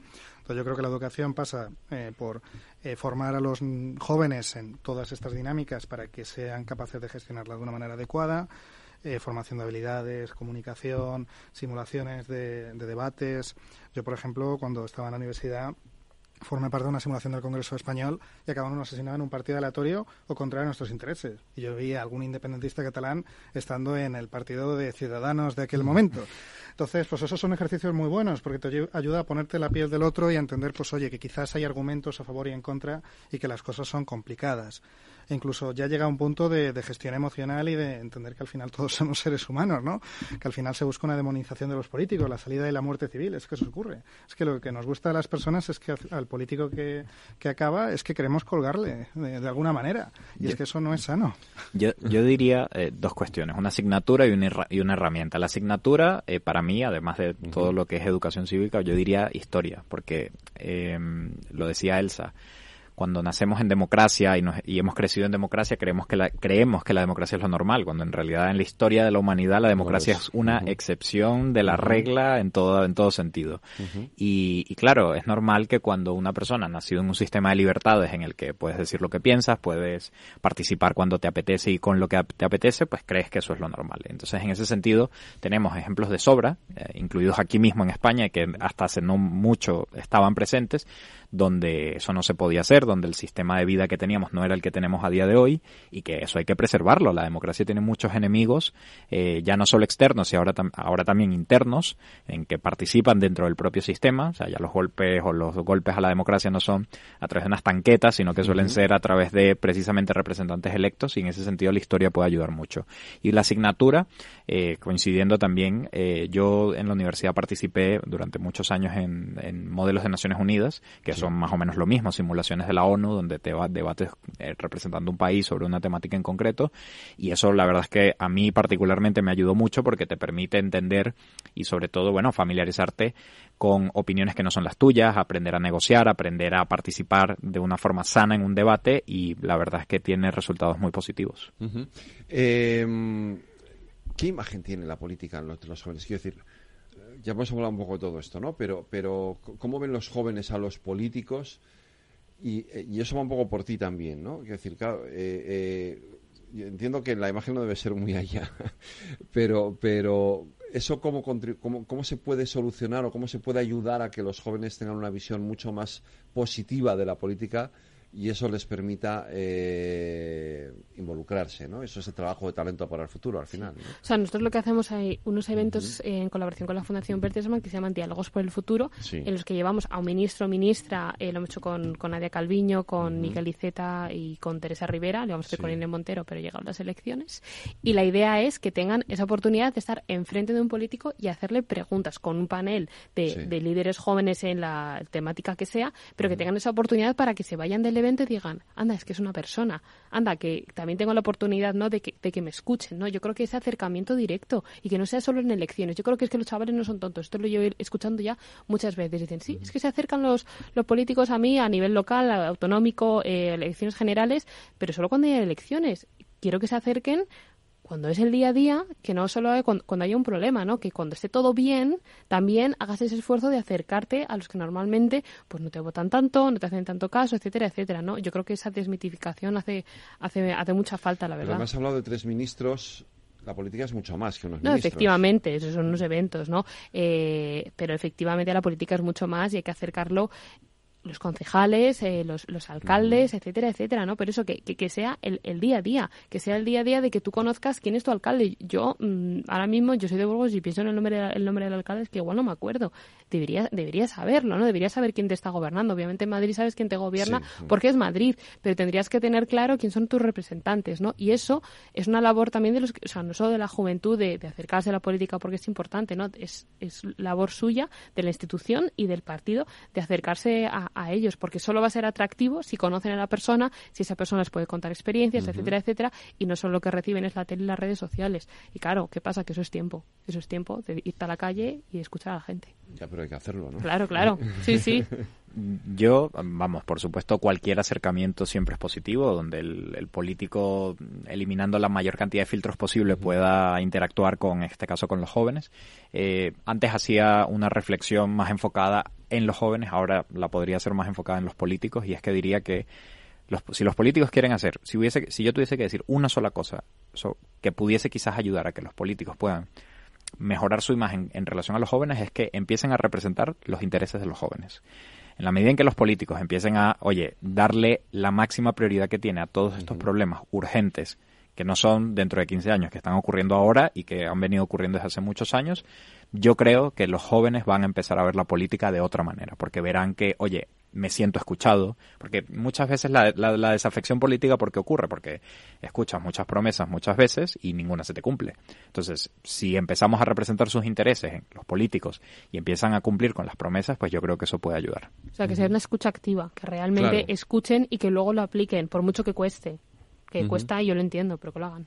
Fernando yo estoy muy de acuerdo con lo que habéis dicho, Elsa y Gabriel, pero vamos, yo añadiría, por, por añadir algo, pues que haya role models, ¿no? Que haya referentes que admiren los jóvenes y que digan, joder, es que esa persona yo la admiro, yo quiero ser como, como esa persona, ¿no?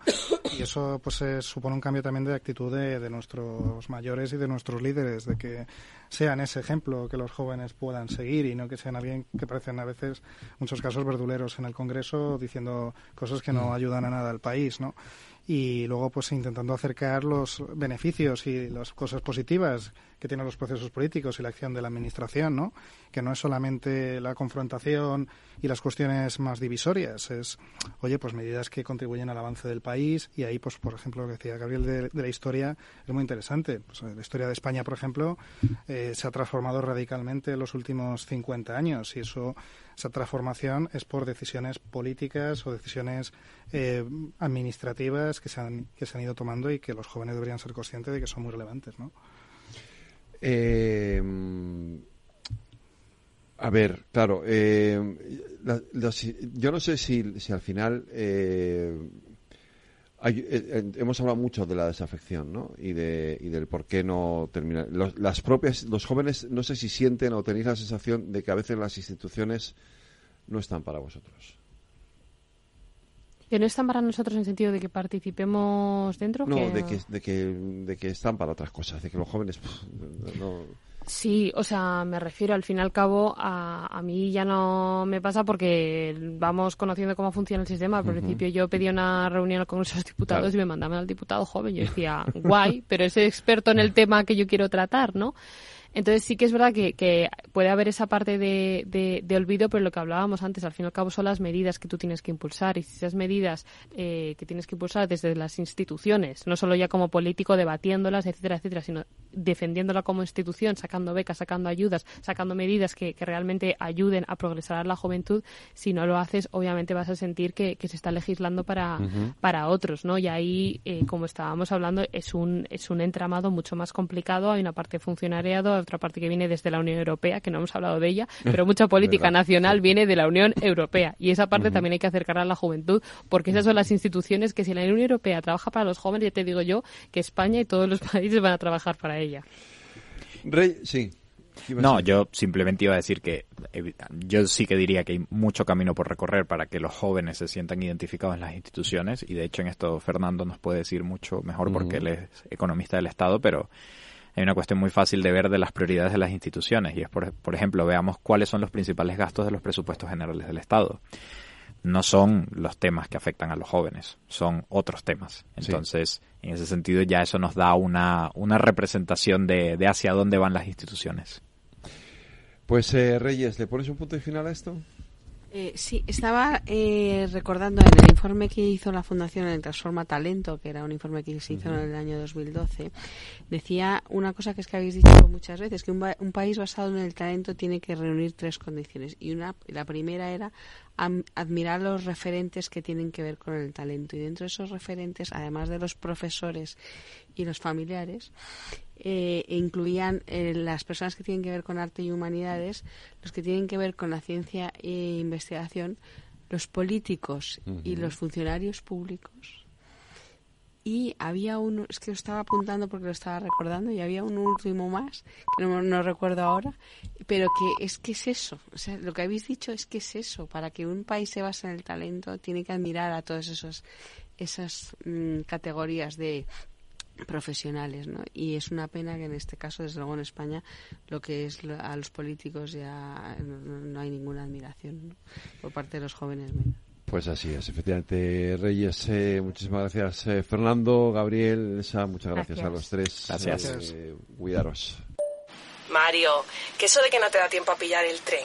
No te preocupes, que lo he mirado y hay un tren cada hora. Así que nada, salsero, duchita fría, cafetito para la resaca y ya te estás viniendo que está tu ahijao y toda su clase esperándote. Niños, saluda al Tito. ¡Tito!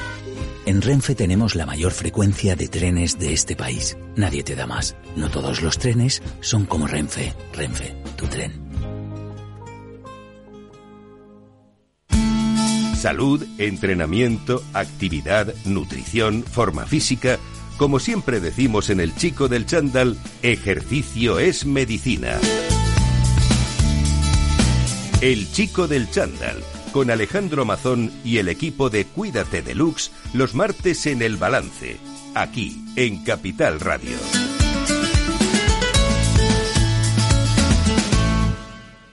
¿Qué es ir más allá? Con Arval podrás llegar donde te propongas de la forma más sostenible y desplazarte como y cuando necesites con una oferta de renting sostenible, segura y conectada. Y preocuparte solo de conducir porque nosotros nos ocupamos del resto. Arval, la transición energética arranca aquí. Más información en arval.es.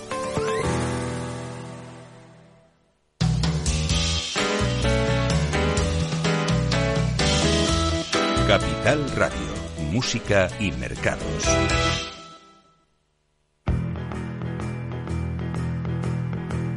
My baby, she told me she don't wanna hold me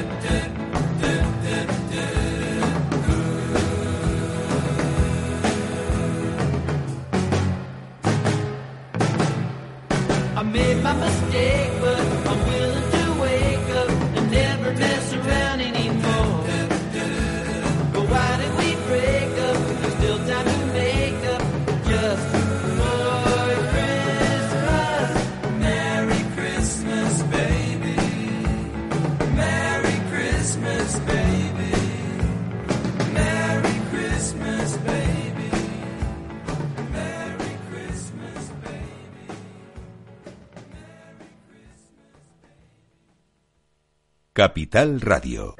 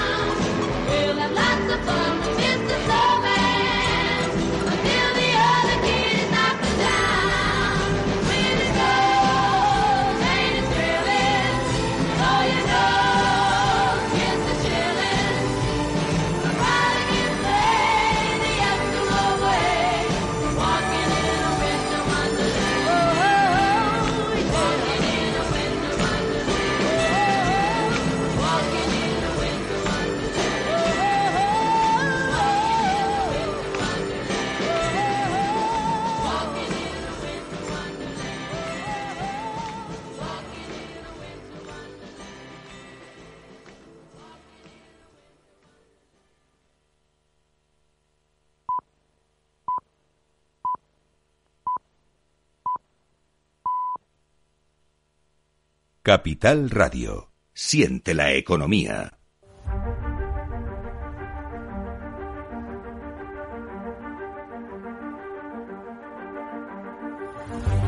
Bienvenido a El Viajero de la Ciencia, el programa de divulgación que sigue la órbita de tu curiosidad. Acompáñanos si quieres respuestas, pero sobre todo si te haces muchas preguntas. El Viajero de la Ciencia, con Carlos Alameda.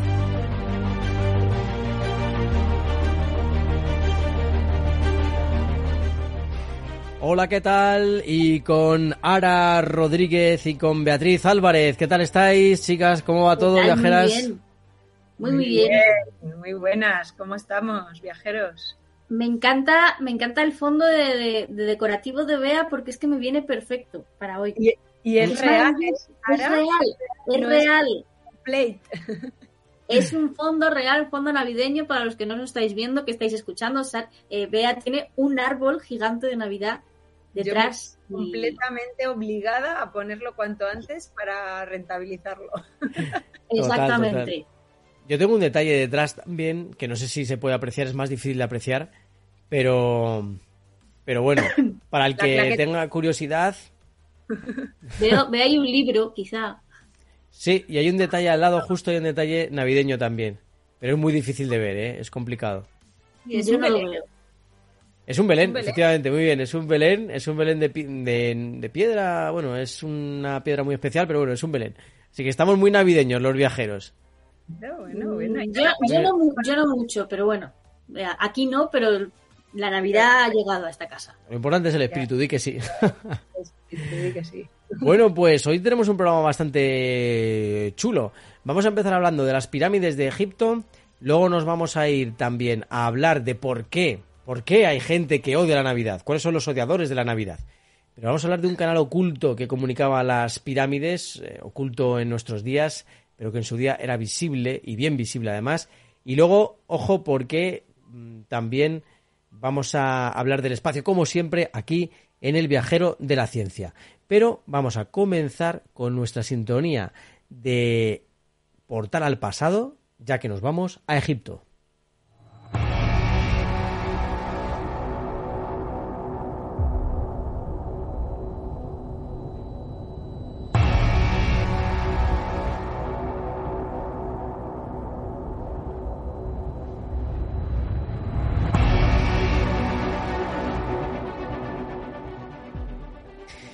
Una noticia que nos sorprendía hace muy poquito tiempo y que decía que los científicos habían hallado un gigantesco canal oculto que conectaba todas las pirámides egipcias. Lo habían hecho desde el espacio.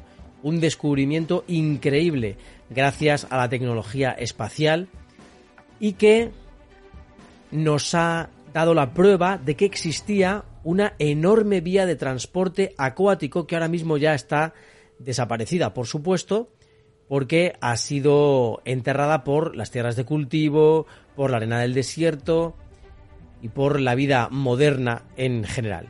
Pero los científicos se preguntaban, ¿nos servirá este canal, nos servirá este descubrimiento para entender la gran pregunta que es cómo consiguieron los egipcios construir las pirámides y sobre todo cómo consiguieron llevar esa cantidad ingente de bloques tan pesados de un lado hacia otro, cómo los transportaban, cómo es posible que desde unas minas que podían estar, de hecho, bastante lejos, llegaran esos bloques enormes hasta la meseta de Giza y allí se construyeran las pirámides. ¿Qué estaba pasando exactamente? ¿Cómo lograron esta auténtica proeza?